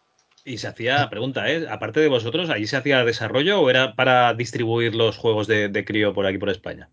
Mm, eh, no, eh, era solo un distribuidor. Básicamente ellos recuerdo que vendían juegos para Game Boy, El pájaro loco y todo eso de aquella época y tal. O sea, em, eso fue un tiro al aire que dio el que dirigía Crio España, que se llamaba Denis, era un francés. Sí, aunque tenía claro que nos, quería porque teníamos que seguir haciendo actualizaciones. O sea, teníamos que seguir desarrollando. Pero vamos, que sus oficinas no eran para desarrollar, tuvimos que estar allí un poco como acoplados. Pero vamos, Exactamente. nos hicieron espacio y tal, y éramos pues el equipo que hacía allí la presión, ¿sabes? Es decir, que lo mantenía y tal, y, y duró no demasiado, pero bueno, es decir, apostaron por nosotros y, y muy bien en ese sentido. Sí, sí, la prisión sobrevivió, que es algo que a nosotros nos molaba un montón, porque es que un, proyecto así, eh, los haters muy dentro, no es, no es cualquier cosa, ¿no? Y la prisión era un proyecto mágico, era muy especial en muchos sentidos y era único, ¿no? Entonces estuvimos mm, más o menos con Crío estuvimos un año. Yo estuve seis meses. Ah, en la oficina de, de Crío en Vallecas. A los seis meses me trasladé a vivir aquí a Gran Canaria. O sea, imaginaos el tiempo que hace ahora, hace más de 20 años ahora. Madre mía. Pero cuando yo le dije a este hombre, a, a Denis, le dije, mira, que me voy a Gran Canaria, que he conocido una chica dentro de la prisión y bueno, ya sabes, ¿no? Hostia, qué bueno. Sí, sí, sí, sí. Sí, a mi chica la conocí dentro de la prisión y, dije, yo, me voy para Canarias, hombre, ¿qué, estoy haciendo yo en Madrid? Que soy isleño de toda la vida, que soy de Mallorca. Me fui para Canarias. Era, era joven y ¿sabes? Exactamente. Lo que pasa es que aquel hombre, Denis, dijo, vale, tú te vas, pero no te vas de la empresa. ¿Tú mm, puedes trabajar desde allí por internet y tal? Le dije, sí, claro. Antes de la pandemia, ¿eh? O sea, pues sí, la pandemia este tío ya, ya teletrabajó. Hostia, teletrabajas desde hace 20 años, qué crack. Hace 20 años que teletrabajo yo. Entonces me vine teletrabajando aquí a Canarias a vivir y yo estuve seis meses más trabajando lo que duró Crío, porque Crío, la matriz en Francia, acabó petando. Quebró también, ya te digo, eh, cuando sacan el Dune, una, un Dune que tenían, eh, quebró en 2002, sí, sí. Petó, petó. Sí, yo recuerdo haber estado en las oficinas de Crio un par de veces cuando estaban negociando el tema con, con Dynamic y recuerdo haber ido a Francia, a París un par de veces, vi las oficinas. Ahí tenían un porronaco de gente trabajando en Dune, tenían paredes llenas de, de arte, de líneas de arte para las naves y todo eso, era flipante, porque ya sabes que además los franceses para el tema de ciencia ficción y tal son la bomba. Una, máquina. Encima, el creo que, está fundado por, por Philip Ulrich, esta gente de, de era informática que les iba la ciencia ficción en mogollón. Exactamente. O sea, era, eh, era como ver un muro de Dune mezclado con Mobius, era algo alucinante, era, era fantástico. Era un proyecto muy, muy flipante, pero yo creo que también a lo mejor tirar un poco alto, ¿no? Hay que reconocer que hace 20 años las tecnologías eran muy, muy limitadas comparadas con lo que tenemos ahora. Entonces, eh, no sé, crío al final casco. sería por las .com, sería por Dune. ¿Conocisteis, a alguien así famosillo de, del, sector ahí en Francia? Porque la verdad es que el desarrollo francés a, mí se me ha encantado. Hay un montón de compañías allí que, que sí que resistieron a los 8 bits y siguieron tranquilamente en la época de PC y, y es una de ellas y joder. Pues la verdad es que no. En realidad a París solo fui yo. Juan Gandón tuvo ganas de ir. Entonces me dejó, me dejó solo y abandonado y, tuve que irme yo solito a París a hablar con aquella gente y hablé básicamente con el que era el jefe de desarrollo del Dune o algo así. Que es el que también estaba llevando el tema de, de, pillar el tema de la prisión y también estuve hablando con una gente, ellos tenían una especie de red social 3D parecido al Active Walls, eh, todo el rollo este que ahora vende Meta, que quiere hacer el metaverso y todo eso.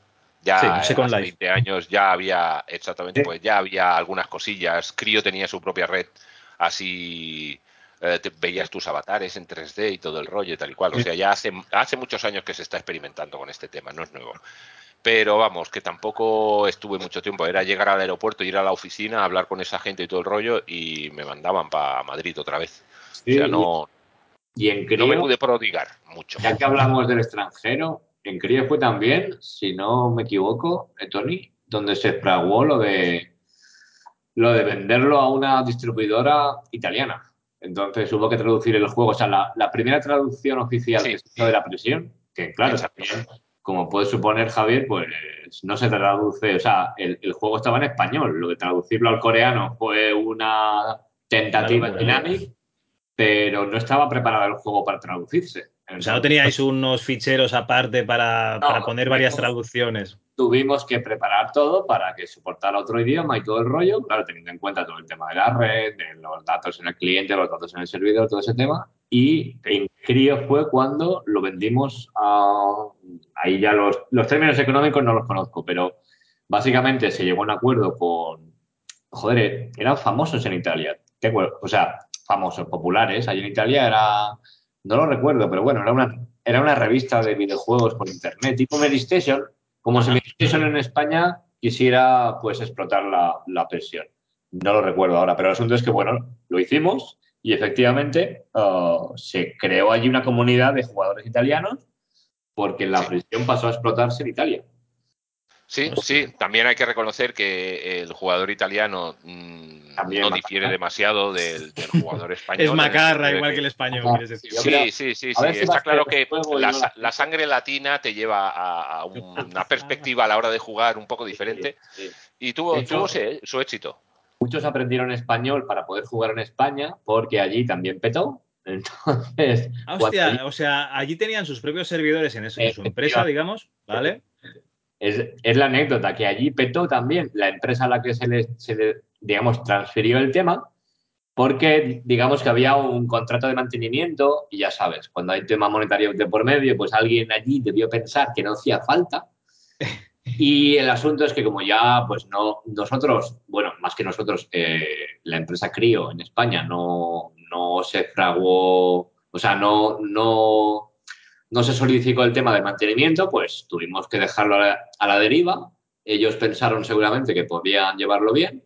¿Qué pasó? Que se les filtró el tema del game mastery, es decir, básicamente los jugadores que hacen de mantenimiento y tal y tienen su, y tienen superpoderes básicamente, ¿vale?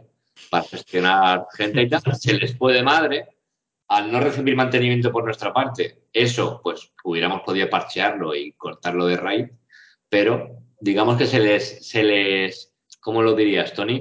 Se, pudrió. sí, el, el, juego se pudrió allí. Se les pudrió el juego de, de que cuando ya haces trampas en un juego, obviamente, pues se pudres, si no lo solucionas o no pones cierto coto, ¿no? ¿Y qué pasó? Pues que, pues que terminaron teniendo que cerrar y al cerrar, claro, es lo que pasaba aquí si se cerraba el juego, que mucha gente quedaba eh, huérfana de su juego favorito, digamos, ¿vale?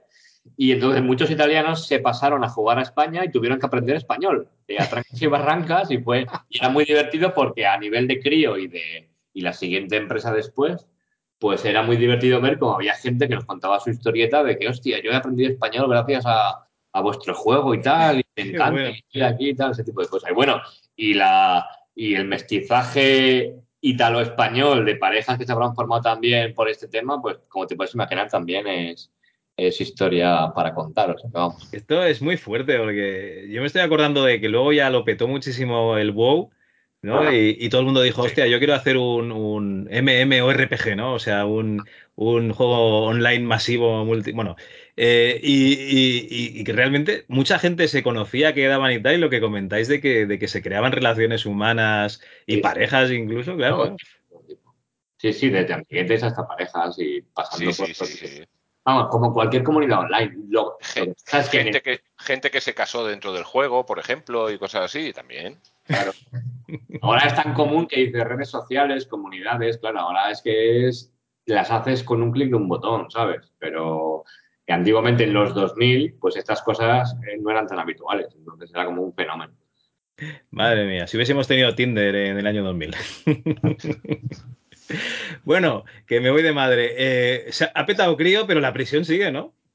Sí, a ver, el tema es que crío casca eh, la prisión se queda totalmente olvidada en el sentido de que se ve que no consideran que sea un activo relevante ni para revenderlo ni para nada. O sea, básicamente la prisión como tal se abandona totalmente. Entonces, nosotros como lógicamente teníamos todo el proyecto y todo el rollo y tal y cual, decimos, pues, pues mira, para que lo dejen pudrirse en un cajón, pues lo relanzamos como quien dice, montamos una página web que era Prison Server. Eh, preparamos el juego para eso.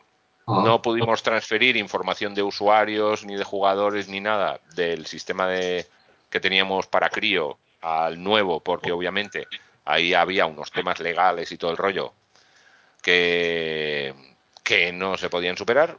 Pero bueno, dijimos, pues lo relanzamos, la gente que entre empiece desde cero sus personajes y tal, pero como mínimo que puedan jugar y tal. ¿Y pudisteis llamarlo la prisión tal cual? No, no, eh, lo, llamamos Prison Server. Prison mm, Server, la, prisión online como, como, como subtítulo, ¿sabes? Pero sí, era, era, como una especie de cosa no clandestina, pero digamos que tenía que ser otra cosa, ¿sabes? No le podíamos llamar así, obviamente, para Es lo mismo, pero no es lo mismo, ¿no? Exacto. Pero bueno, nunca tuvimos problemas y tampoco no los queríamos buscar en ese, en ese sentido. Entonces, bueno. Exactamente. Montamos nuestra propia empresa para decir, oye, pues queremos continuar también. No, no sabíamos dónde nos iba a llevar, en el sentido de que era más por, por la lástima que nos daba, de aunque fueran 20 personas, 100, eran más, eh, obviamente, pero 20 personas llorándote, entre comillas, porque dicen, ¿qué va a ser de nosotros? O sea, en plan, ¿a qué vamos a jugar? Gente que te explica, que, que, nos ha explicado a lo largo de los años, ¿no? Que te dice, si yo me he comprado un PC para jugar la prisión, yo no quiero hacer nada más con, con, este PC, yo no hago otra cosa más que jugar a vuestro juego. Es decir, sois, sois el, el, el, motivo por el que yo me he metido en la informática, ¿sabes? Ese tipo de cosas, pues era un poco, Tony, era un poco en plan, oye, pues aunque sea desde casa, desde el ADSL, montamos el servidor en el ADSL. De, de hecho, la prisión estuvo unos días funcionando desde la máquina de Tony personal en casa Efectivamente, no la pagaba, obviamente no apagaba mi máquina, tenía el servidor ahí ejecutándose. Con la IP fija, por si acaso, ¿no? Con la IP fija y, la gente se conectaba a la DSL que yo tenía, que en aquella época era de 512 o algo así. Vamos, fue, fue, un periodo de transición en plan, es que nos da pena que esta gente no pueda seguir jugando, ¿vale? O sea, y obviamente luego, pues ya una cuestión de, bueno, vamos a ver de explotarlo como empresa, porque obviamente eso tiene unos gastos. Hoy día a lo mejor pues se juntan 10 personas y es muy diferente. Pero en aquel entonces, como te puedes imaginar, no bastaba con, bueno, y pagamos los servidores entre todos y tal. No, no. La verdad es que había que montar una empresa porque el trabajo era diario. Y entonces decidimos eso. Sí, y esto duró, pues Prison Server duró como 12 años más después, ¿no? 12 o 13. o, sea, más que, el resto de, de empresas combinadas, ¿no? Sí, a ver, lo curioso de la prisión como juego online porque también hay que reconocer, la prisión no es precisamente un juego enorme como el World of Warcraft o algo así, ¿no? Es, no deja de ser un juego de tamaño regular, ¿no? Pero aún así, durante, a lo largo de toda la vida de la prisión, hasta que ya los servidores ya no podíamos mantenerlos y el juego, el cliente de juego se había quedado tan obsoleto que ya no podía funcionar con los Windows más modernos y tal, eh, hemos visto levantarse y caerse montones de juegos online mucho más, con mucho más musculatura como el Dark Age of Camelot o el uh, Warhammer o montones, hemos visto montones de juegos grandes de grandes empresas que se han levantado y han caído. Y mientras tanto la misión, en la prisión, pues allí a lo tonto a lo tonto seguía tiqui tiqui tiqui tiqui. Sí, o si no han, pasado del pago de suscripción a gratuitos o, o, con micropagos y nosotros pues nos mantuvimos siempre en que que quiera jugar que, que pague, porque quieras que no, venían a ser como las donaciones, o sea, obviamente no nos hemos hecho ricos con ello, pero los últimos años, obviamente, eh, siempre hay un declive de jugadores, o sea, es muy complicado mantener, mantener una base de jugadores o aumentarla, ya te digo yo que solo mantenerla ya es complicado. Sí. Y entonces, bueno, obviamente los últimos años fueron de declive y, no siempre hemos estado eh, full time. Sí hemos rotado, ¿eh, Tony? Hemos rotado porque en el equipo, pues obviamente había gente full time, a veces esa otra persona, pues con lo que daba no era para un sueldo, entonces hubo que hacer rotaciones y tal, y, y con el declive, pues tal, pero vamos, que siempre lo hemos mantenido, yo lo vi en los últimos, los últimos años y era un poco eso, era como, oye, que lo que cobramos y quien nos quiere pagar vienen a ser los donativos forzosos, porque quieras que no hay que pagar estos servidores, hay que pagar el servicio, había que contestar todos los días a problemas de, Fulanito me ha insultado, ¿vale? Que eso, total de, oye, si te ha insultado, ignórale, que para eso tenemos el comando ignorar. No, no, es que me ha, insultado y las normas del juego, bla, bla, yo pago para algo. Cuando, cuando, cuando alguien te paga para jugar, la verdad es que tienes otro tipo de problemas también, ¿vale? Esa es como la, la historia detrás de, de lo de llevar un juego como la presión tiene otras cosillas, no es solo de, no es solo desarrollarlo, ¿sabes? Nuestra historia es un poco peculiar. Efectivamente, pero bueno, la prisión en total a lo largo de su vida, ¿cuánto duró Juanga? ¿17 años? ¿16 años? Sí, en Wikipedia creo que está toda, toda la línea. así que son, son un, es una longevidad excepcional, ¿eh? O sea, para ser un proyecto como el y de la forma en que nació, que nació de una forma así tan tormentosa y atropellada, y ha sobrevivido a la quiebra, a la quiebra de dos grandes empresas. Exactamente, es extraordinario lo que ha llegado a durar la prisión. Eh, la prisión tenía algo mágico, está claro. tenía algo mágico que sintonizó de una forma especial con, los jugadores. que es muy difícil que, pase con mucha frecuencia, ¿no? Entonces, es, una pasada. O sea, y haber participado en un proyecto como la prisión, para mí es un orgullo enorme, ¿eh? es, es, algo alucinante, es una cosa que le pasa a muy poca gente. Además pienso que, que profesionalmente nos ha enseñado un huevo de cosas, o sea, el, un montón, sí. ya, no, ya no el desarrollarlo solo y el tema técnico, como tú decías Javier, lo del tema de la universidad, pues se hablaba a lo mejor de eso y, y luego con los años nos han dicho, hostia, sí, tú, pues la presión y tal, debió ser complicado y tal.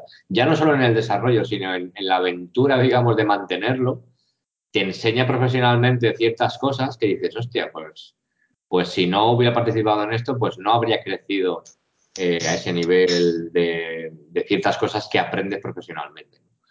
Y que ves que te lo ha enseñado esto porque has tenido que dedicarle muchas horas de, de tu tiempo. ¿no?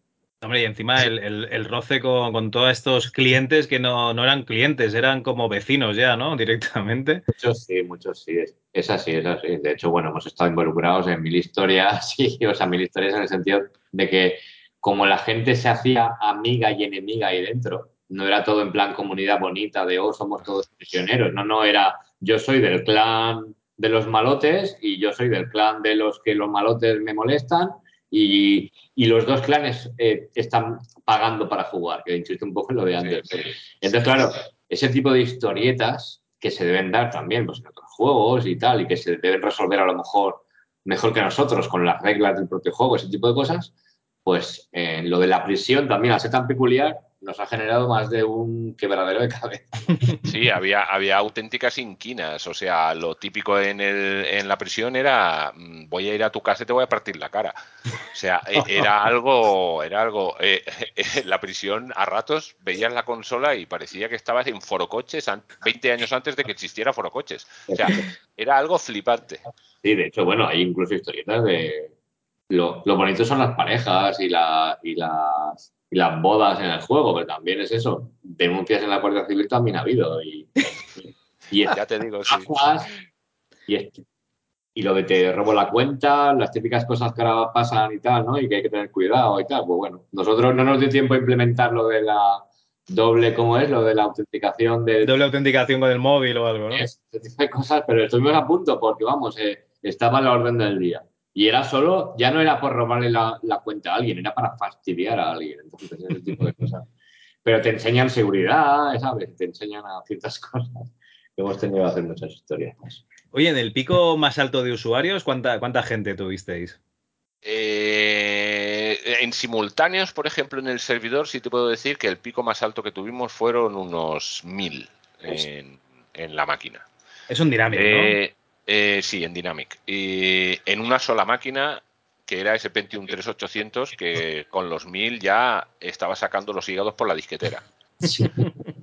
Uh, en cuanto a número de suscripciones activas, el máximo, pues no tengo ni idea. ¿Tú, Juan, sabes algo de, de... Algo entre las 2000 entre las 2000 y las 3000, porque piensa que la suscripción activa no significa que estén jugando todos a la vez. Sí. Eso es como el gimnasio. Claro, mil de pico y unas 3.000 activas, pero vamos, sí. mil tirando por cual. Lo que pasa es que el, el, jugador de la prisión sí es cierto que era muy fiel. ¿eh? El que estaba pagando por jugar es que quería jugar. Sí. No, no era como el gimnasio, ¿no? Que te das de alta como para tener. Tú pagas, ¿no? Y aparece que te vas ¿no? a poner en forma por ciencia infusa, sí, sí. Exactamente, pero no, no, no. El que, el que pagaba por, por entrar a jugar es que, es que quería jugar. O sea, era un jugador muy, muy prisionero. Bueno, pero a lo mejor yo qué sé, pues uno jugaba por la mañana, otro por la noche, Eso otro sí. fin de semana, claro. Exactamente, sí. Sí, sí, sí, sí. Y quedadas, y muchas quedadas que hicieron. Eh, era la época, era el boom de los cibercafés y había cibercafés enteros que todos estaban jugando la prisión a la vez. y, y, se conocían en persona, obviamente, y tal. Yo recuerdo haber venido aquí a Gran Canaria y venir a Arucas a, a, que es donde estoy viviendo, a un cibercafé que tenían aquí un, un chaval que jugaba a la prisión y llegar allí y los, todos estaban jugando a la prisión. y todos eran malotes que yo conocía de, de, de, dentro del juego, que cuando los ves en persona dicen, madre mía, pero por Dios, pero si son cuatro críos, ¿qué me dices? Oye, ¿y qué pasó cuando, cuando se enteraron de quién eras? Hombre, la verdad es que el chasco que se llevaron fue borrocotudo, borrocoturo, pero luego flipante, porque claro, eh, eh, la gente dentro de un juego, digamos que saca otra personalidad, ¿no? Están detrás de un nick, están detrás de un nombre uh, inventado. Eso sí, tal, es, como, luego, es como Twitter, sí, sí. Exactamente. Pero luego en persona los conoces y dices, ostras, tú eres el Sobacus, cómo mola y tal y cual. Y es gente maja, ¿no? Pero luego es como la gente cuando se sube al coche, cambian de personalidad. Ellos se subían a la prisión y se convertían en los bichos. Pero, pero es muy divertido, tío. Sí, no, Todo no, esto es, ha sido muy, muy divertido. La verdad es que hubo una fiebre y tal, pero también hay que reconocer que, que la prisión era un juego de nicho, es decir, eh, el combate era por turnos, tal, o sea, no, es obvio que no gustó a todo el mundo en ese sentido, incluso como salió al principio, ya no era por la tecnología de las caritas y, y el poco eso, no, no a todo el mundo le gusta el Pokémon, obviamente, ¿sabes? Pero a quien le gustaba, pues le, le gustaba. Yo siempre lo consideré, bueno, nuestro pequeño juego de nicho y que, oye, tienes fans, un número relativo y, y- y- pero es que te están pagando para jugar, ¿sabes? Que eso A también. ver, oye, juego de nicho, pero mira, eh, mil jugadores a mil pesetas al, al mes es un millón de pesetas cada mes, ¿me entiendes? Claro, claro, que, y eso te da que pensar, ¿no? Y dices, hombre, pues será de nicho, pero oye, pues si, si hay gente que lo paga es porque le gusta y, y está ahí. Solo que, oye, mantenerlo tantos años, pues eso, eh, cuesta bastante, pero es verdad, es verdad. Con Crío también en Madrid tuvimos eso de los cibers y yo tuve ocasión de ir a uno de Barcelona, ¿eh, Tony? Una presentación en Barcelona también, a una cadena que era de los cibers. Claro, en aquel momento era el boom de los cibers. ¿Quién iba a imaginar que luego íbamos a tener todos fibra en casa, ¿no? Y tal, pero, pero en aquella época era muy divertido ver, ver como dice Tony, la, a la gente todo un ciber jugando a eso, o que la gente quedaba en cibers ya no grandes, sino pequeñitos de, de barrio y tal, y que, y que quedaban ahí para jugar, y la peña hacía amigos y todo ese tipo de cosas. Y partirse la cara, ni amigos ni amigos, partirse la cara, que es lo que disfrutaban de verdad esta panda de burros, es que era una pasada, o sea, es que el- eh, ellos consiguieron darle a la prisión un auténtico ambiente carcelario total, ¿eh? O sea, el, el juego daba un background, daba, te, te montaba un escenario, pero ellos consiguieron darle ese ambiente carcelario de amenazas, alianzas, traiciones. Fue Total. algo alucinante. Totalmente. Yo ahora, mira, para que como anécdota, en, en mi trabajo actual tengo la caja de la prisión que me firmaron todos mis compañeros ahí en Dynamic Sí. del equipo, pues la, la tengo ahí en, en mi cristalera. Es decir, para yo me digo que, que es para acordarme de épocas buenas de, de mi vida, ¿no? O sea, vengo a decirte que no es, no lo decimos por, por decir. Fue bonito, pero obviamente todo tiene un final, ¿sabes? Es decir, fue, fue triste el, tener que echar el, cerrojo, pero sí, sí, o sea, fue una de las épocas más chulas en el sentido de que son muchos años y son muchas aventuras. Madre mía. Pues sí, la, ver- la verdad es que sí. Y además yo creo que es de en España pioneros y en el mundo, pues lo comentáis vosotros mismos. O sea, conocíais el EverQuest, el última online. Eh, a ver, muchísimos años antes los de Sierra habían hecho unos juegos de rol que eran como muchos gráficos online, que de hecho aquí en España hay un, hay un foro que se llama La Mazmorra Abandon, que, que si no ha cambiado la rutina, los viernes quedaban para jugar y había cinco o seis personas allí dándole duro pero que realmente es una cosa que era muy novedosa y que, coño, que lo tuvisteis que, que, que, que- sufrir porque lo tuvisteis que hacer vosotros. Pues pues Bueno. Oye, y comentáis que ahora eh, hay alguien que, que quiere resurgir esta, esta prisión. ¿Qué ha pasado aquí? Sí, hay una gente que hace más de dos años ya. A ver si, si lo encuentro mientras hablo ahora mismo. Sí, se llama eh, Prison Server, proyecto eh, Revivir la prisión. Y Vale. es gentelaprisión.es. Pero te digo, ahora mismo, en este momento, ¿eh? que nos haces, en que hacemos este podcast contigo, está un poco parado el proyecto, pero llevan tiempo haciendo y de hecho tienen mucho material gráfico hecho, tienen hasta hecho un prototipo de, combate con el Unreal 4, creo que era, con el engine del Unreal 4 y tal. Y es un prototipo de combate por turnos, es decir, han, han empezado a hacer cosas, pero sé que ahora mismo está un poco paradito. Y esto que está por- hecho por, por exjugadores de, de la prisión, entiendo. Exactamente. Gente que jugó en su día y que, pues lo típico, ahora a lo mejor empezaron con 15 años y ahora pues tienen sus trabajos y sus vidas y tal, pero dicen, pero es que me marcó tanto el juego que nos explicaron, oye, no- nos hemos juntado y tal y estamos haciendo un remake, pero bueno, ya sabes que remakes hay muchos y luego llegar a poder hacerlo es otra, es otra historia. Pero bueno, nosotros les apoyamos, mm, les seguimos apoyando, pero te digo, el, el problema es que parece que no están llegando a buen puerto todavía. Hay otras, hay otra persona, ¿eh, Tony, que, que hizo, está haciendo también otra especie de derivado de la presión, o parecido, pero vamos, calcándolo, solo que en 3D también. Y vamos, hay intentos por ahí. Vale. Bueno, oye, al final esto no dejan de ser homenajes a vuestro trabajo. Eh, totalmente, totalmente. Sí. Sí, sí, también, a ver, eh, también hay que reconocer una cosa. Si no has hecho nunca videojuegos. eh, No empieces por este. Eh, eh, sí, eh, a ver, eh, nosotros la gran ventaja que tenemos es que venimos de una época, la época inicial eran los juegos eran 2D y todo el rollo y tal, ¿no? Entonces empiezas de pequeñito, de un proyecto más pequeño y el siguiente es un poco más grande y tal. Entonces esa progresión te da ya el rodaje suficiente para meterte en un proyecto grande y no desfallecer, como quien dice, ¿no? Pero empezar con un proyecto así grande de principio, si no has hecho antes cosas más pequeñas, bueno.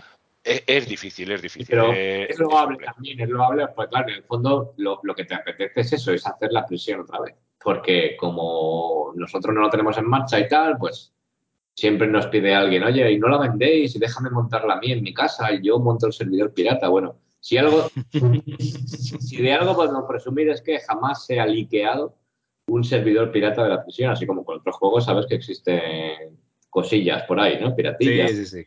Pues del nuestro, oye, no sé cómo, pero Tony consiguió que no se filtrara nada. ¿Vale? Tuvimos ahí un poco de cuidado y, y hemos, hemos. Vamos, que no pasó como en Italia, que en Italia más o menos llegó a pasar eso, ¿vale?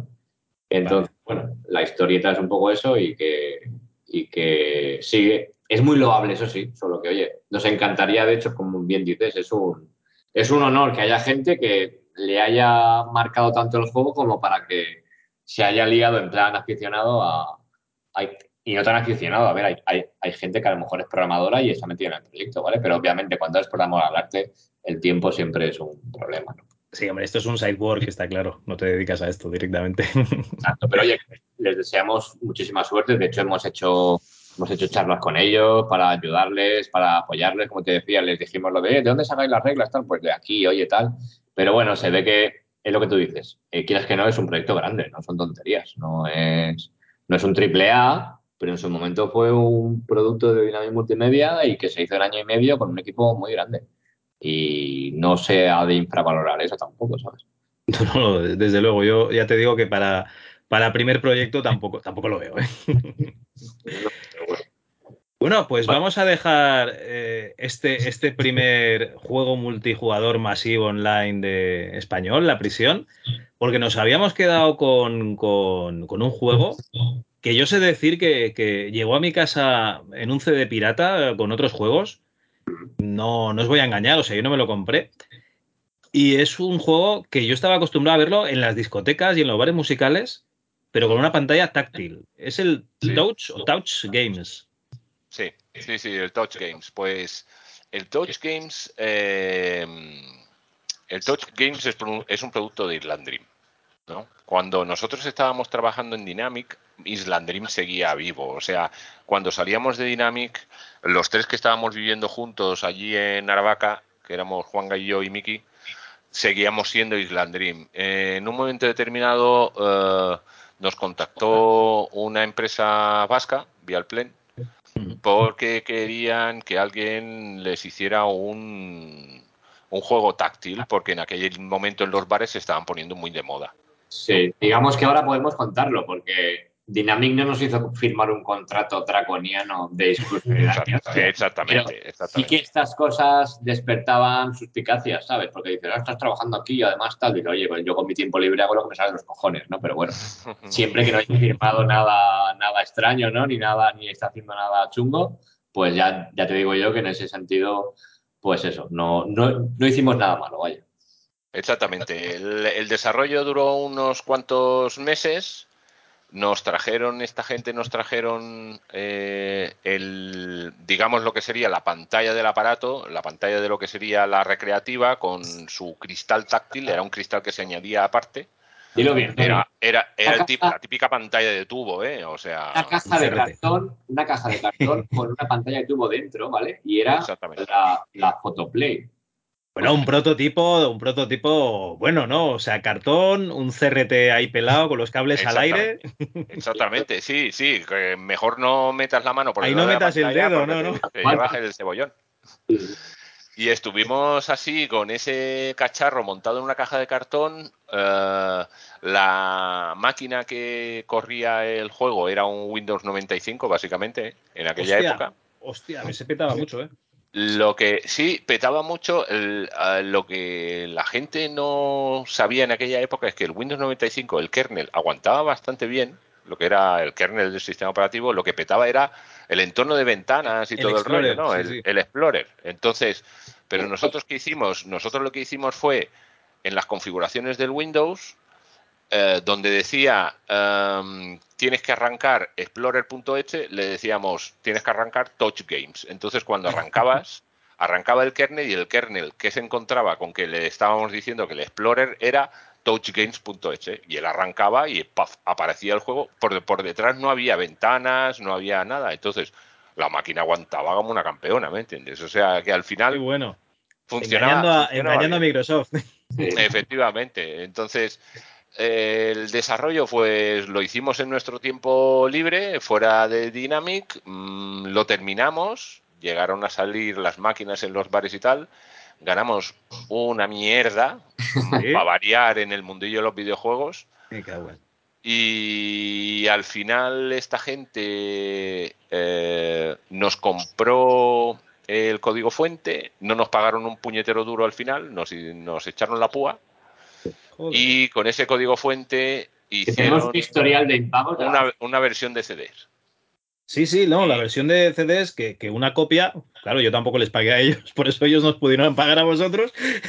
Eh, una copia acabó en mi casa y, y yo jugaba esto en casa de mi novia. Sí, sí. Exactamente, pues en la versión de CD no tiene nada que ver con nosotros en el sentido de que ya la sacó vía plena su bola con un programador que ellos tenían ahí que retocó al ser, o lógicamente al ser la recreativa, un Windows 95, el juego arrancaba en Windows tal cual, ¿no? Entonces solo tuvieron que retocar dos chorradas por el tema del monedero y todo el rollo y ya está. Eh, entonces, y sacaron el CD que recuerdo haberlo visto en el corte inglés o no sé qué en aquella época y nosotros pensamos, mira, han sacado el juego aquí nosotros a dos velas. Joder, Pero bueno, como el, en, en videojuegos pasa esto todo el rato, la verdad. Como el juego del Galaxy este en Alemania, ¿no? También. Algo así, algo así. Sí, o sea, aunque- eh, sí, sí vimos algo de dinero, obviamente, por la primera entrega o esos rollos, pero sí que... pero vamos, fue muy poca cosa. La verdad es que fue muy poca cosa. Sí, para Pero mí. bueno, El arte lo hacía Miguel Ángel también. exactamente. Exactamente. Porque aquí ya había como imágenes digitalizadas, porque estaban los típicos juegos de, de busca las diferencias, El de las cartas, ¿no? Escaleras o corazones, ahora no me acuerdo, pirámides o algo así. Sí, Exacto, y el solitario típico y todos esos. Fue un trabajo de, de hacer mucha chicha en muy poco tiempo y tal.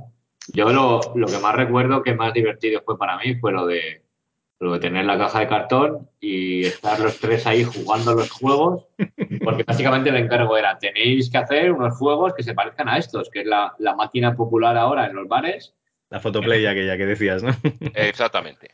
Dijeron, queremos hacer una, pero nuestra, con los juegos más guays que, que veáis. Y me, me acuerdo que lo que enganchaba de la máquina era que estaban muy medidos los tiempos, ¿no? Era como lo de... Ya no era lo de meter moneda para jugar más, sino era que para ganar tenías que, que ser bueno en el juego, ¿no? Y ser rápido con los dedos y todo eso. Entonces, para, para hacerlo nosotros igual de divertido, teníamos que copiar esos, digamos, esos tiempos y me acuerdo tomar notas de, de todo tipo de cosas de esas para poder hacerla parecida en cuanto a divertida, ¿no? O sea que Sí, la, la clave era básicamente que como era una recreativa para bares, si el jugador tenía ya un par de copas, sabías que se iba a gastar un pastizal en monedas porque las barritas de tiempo se le iban a acabar antes.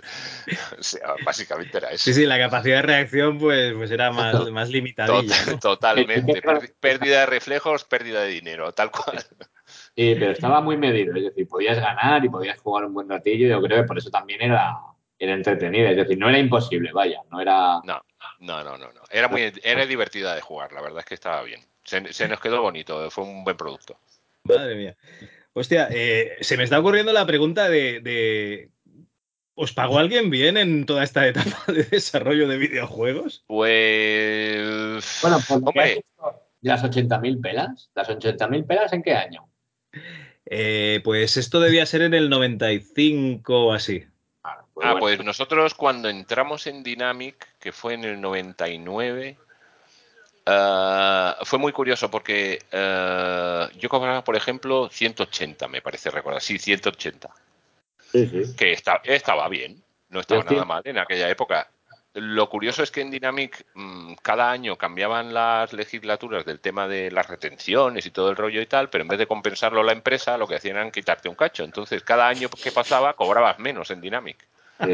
O sea, era Ah, o sea, tú entras curioso. cobrando 180 y el año siguiente cobrabas menos.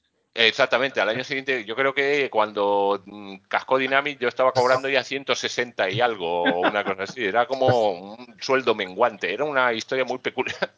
Sí, fue, fue tal cual. Y, y en crío al revés. En crío, por no sé qué puta motivo, pues la retención era la, la mínima. De, de cuando no era obligatoria un- un- una retención mínima. Sí, entonces te lo, te lo cobraba Hacienda a final de año, ¿no? Claro. Entonces yo tuve la suerte que por aquella época me, me hipo- me hipotequé y no le tuve que dar demasiado hacienda lo- los, primeros años y para mí fue la hostia, porque claro, fue como tener un turbosueldo de la polla y dije, bueno, pues esto me, me compensa todos los pupos de antes, ¿sabes? Y ya está. Entonces, en ese Ah, o sea, que, que Crio pagaba mejor que, que Dynamic. Bueno, pero era por la retención y no... Vale, vale, vale. Tampoco mucho mejor, ¿eh? Pero vamos, sí, no era, no era moco de pavo. El Madre mundillo mía. del videojuego de aquella época era el salvaje oeste, ¿eh? o sea, sobrevivías a base de esquivar las balas. Mm, No, para rico, para rico no ibas a meterte en videojuegos, te metías en otra cosa. Sí, no, lo- lo- los de internet de la última época de Dynamic, esos sí que entraron con turbosueldos, eso sí. Eso sí. Eso sí, ¿no? Pero eso duraba un poco. Bueno, eh, madre mía, vaya, vaya percal. Eh, os voy a hacer un par de preguntas y antes de, de ir despidiéndonos. La primera de ellas, así para tocaros un poco la patata, recomendadme algún juego que, que os haya marcado mucho de la época de Amiga MS2. Vale. Venga, Juanga, arráncate tú. Hostia, me vas a tener que dar un segundo, pero yo es que soy muy de aventuras gráficas, ¿vale? Entonces, ya te digo, los Police Quest por, el, por mi nick y el Monkey Island y de MS2, joder, yo es que he sido, ya te he dicho, de, de PC con CGA. El- hay uno que la gente a lo mejor dice, hostia, sí, pues el, el eh, Beach Volley para MS2 eh, nega. Beach Volley en EGA. Eso es, en, en 16 colores. Eso es un juego de volei que tenía algo, ese juego tenía algo. Acababas viendo todos los patrones de los movimientos de los jugadores, que no había otros que 7-8, pero, pero llegar a la final del torneo de volei en ese juego era como, oh Dios, es complicado de llegar, ¿vale? Y yo lo, lo recuerdo así, muy improvisado, te lo digo. El beach volley para EGA tiene que jugarse en MS2 porque es, tiene algo, tiene algo y no sé decirte. Estoy buscándolo, ¿eh? O sea, estoy callado ahora es porque lo estoy. Si no recuerdo mal, y Beach Volley. Además, además recientemente pude verlo porque me bajé el Exo 2, que el Exo 2 es la colección esta más brutal que hay de juegos de MS2. Me suena, me suena.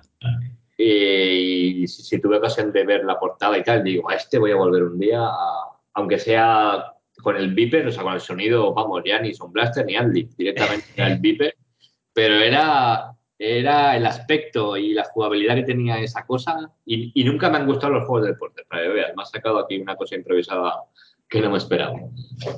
Muy bien, no, no, pues eso te, te debió de marcar bastante. Muy bien. Ahora lo estoy encontrando. Ahora lo Mira, estoy encontrando. Vale, Kings vale, of the. Beach, exactamente el nombre es eh, Kings of the Beach. Ah, pues había encontrado el Beach Volley de Ocean. Bueno, igual es ese, pero es un juego de PC del 88 con aquí. Kings on the Beach, si no voy mal, a ver. Vale, ya lo tengo. Vale, vale. Oh, sí, señor. pues oye, está, está muy bien, graficazos, ¿eh? De Electronic Arts y la polla, sí, sí, sí. Muy bien, pues este me lo apunto para, para probarlo. Bueno, Tony, ¿tú qué tal? ¿Qué tienes por ahí? Yo, eh, de la época de la Amiga, recuerdo, obviamente, eh, me marcó mucho todo el tema Lucas. El tema mm, eh, Indiana Jones, Monkey Island, el Day of the Tentacle, todos esos. Eran juegos alucinantes, eran maravillosos. Y bueno, y claro, el típico, por ejemplo, el Lemmings o el Worms porque además Amiga en aquel momento pues era la máquina que era la buena. era la máquina de juegos era la que tenía más colores y todo eso y tal. Tú ponías la micromanía y las versiones que ponían ahí en la foto era versión Amiga. Exactamente o sea era fantástica era una máquina fantástica. Y recuerdo sobre todo Monkey Island y ¿Cómo se llamaba? El de Indiana Jones y el Templo Perdido o algo de eso. Hay dos, La Última Cruzada y el Fate of Atlantis. El Fate of Atlantis, exactamente, el Fate of Atlantis. Ostras, tronco, qué bueno era. Pero esos son los juegos que recuerdo con más cariño de, de la época de la Amiga. Ya cuando salté al PC, a ver, mi razón principal para saltar al PC no fue otra cosa que jugar al Quake. O sea, olvídate ya de que la tecnología avanza, no es una mierda. Yo vi el Quake y dije, yo quiero jugar a esto. Y me, pillé el PC para jugar al Quake, al primero, al Quake 1. Oh, por, eh, aquello fue un cambio total. O sea, descubrir el Quake fue, fue el cambio radical. Más que el Doom. Uh, sí, el Doom de hecho no lo llegué a jugar. Hay que tener en cuenta que el Doom cuando salió yo tenía amiga, yo no tenía PC. Entonces no tenía. Sí, pero era, el típico, era el típico joder, hostia, esto no corre en una amiga, vamos a buscar a alguien con un PC para, darle. Exactamente. Entonces, al Doom un, jugué a lo mejor una vez en casa de algún amigo o tal, pero yo tenía amiga, pero ya cuando salió el Quake, aquello fue, vamos, como ver la luz y ya me salté al PC directamente, vamos. Y el PC lo compré específicamente para eso. Vale, vale. Vale, y la siguiente pregunta sería, eh, si tuvieseis que traer aquí a alguien del desarrollo de, videojuegos de la época, al que le queráis amargar una tarde, una noche, ¿a quién sería? Eh, yo traería a Fernando. ¿Eh, A Fernando del equipo de al lado de... Sí, sí, sí. sí, sí, sí, Pues sí. A Fernando, el que se hizo el motor 3D, ¿me habéis comentado eh, antes? del PC Atletismo y el PC Boxeo y todo eso. Era el que era el programador principal del equipo de César Valencia. Sí. Vale, ostras, y, me, habéis dicho el apellido, pero no lo recuerdo. Eh, ay, ¿cuál era el apellido? De Fernando. Curto, no. No, no. ¿Cómo se llamaba? Es que, claro, allí es que de hecho incluso nos hablábamos por los nicks dentro de Dynamic, o sea que los apellidos eran como un ente etéreo que existía pero no estaba. Espera un segundo. Eh, Snowwave, Fernando Pérez. Efectivamente, ese mismo. Pero Fernando Pérez, sí. Ese seguro que te puede contar muchas historias también. ¿eh? Es, es, es perro viejo en el mundillo de los videojuegos del desarrollo en Madrid. Perfecto, pues me apunto aquí a Fernando Pérez. ¿Y tú, Juanga, qué me dices? Hombre, yo te diría por lo de Islandrín, a Miguel Ángel Carrillo. Ah, sí, también, totalmente. Sé, que él ha dado alguna charla ya por aquí, sobre todo en, hay una exposición aquí en Mallorca de temas retro y tal, y sé que da alguna charla. De hecho, es que él da, da clases en una academia de estas de tema para, si no diseño de videojuegos, sé que es tema de, Photoshop y de imaginería para, para juegos y tal. Y, y se ha quedado alguna charla, pero vamos, que para preguntarle por Islandrin. Luego, si me das tu correo o te lo paso un día por aquí por el Skype, eh, te doy lo de la colección que hemos hablado. de Ah, sí, el, PCM, que no se me olvide. Pues, en, esa colección básicamente hay muchos juegos que ellos sacaron junto con otro, ¿no? Con, bueno, con otro programador que era Javier Maura y tal. El, sí. original, digamos, eh, sacaron muchos jueguecillos para una revista también que salía cada, cada mes. Para ediciones Mago o algo así puede ser. Sí, entonces esa colección, hay mucha gente pues que en colecciones retro de MS2 tiene esos jueguillos que ya te digo, se hacían a lo mejor en tres semanas, ¿eh? O sea, eran juegos muy de pim pam pum.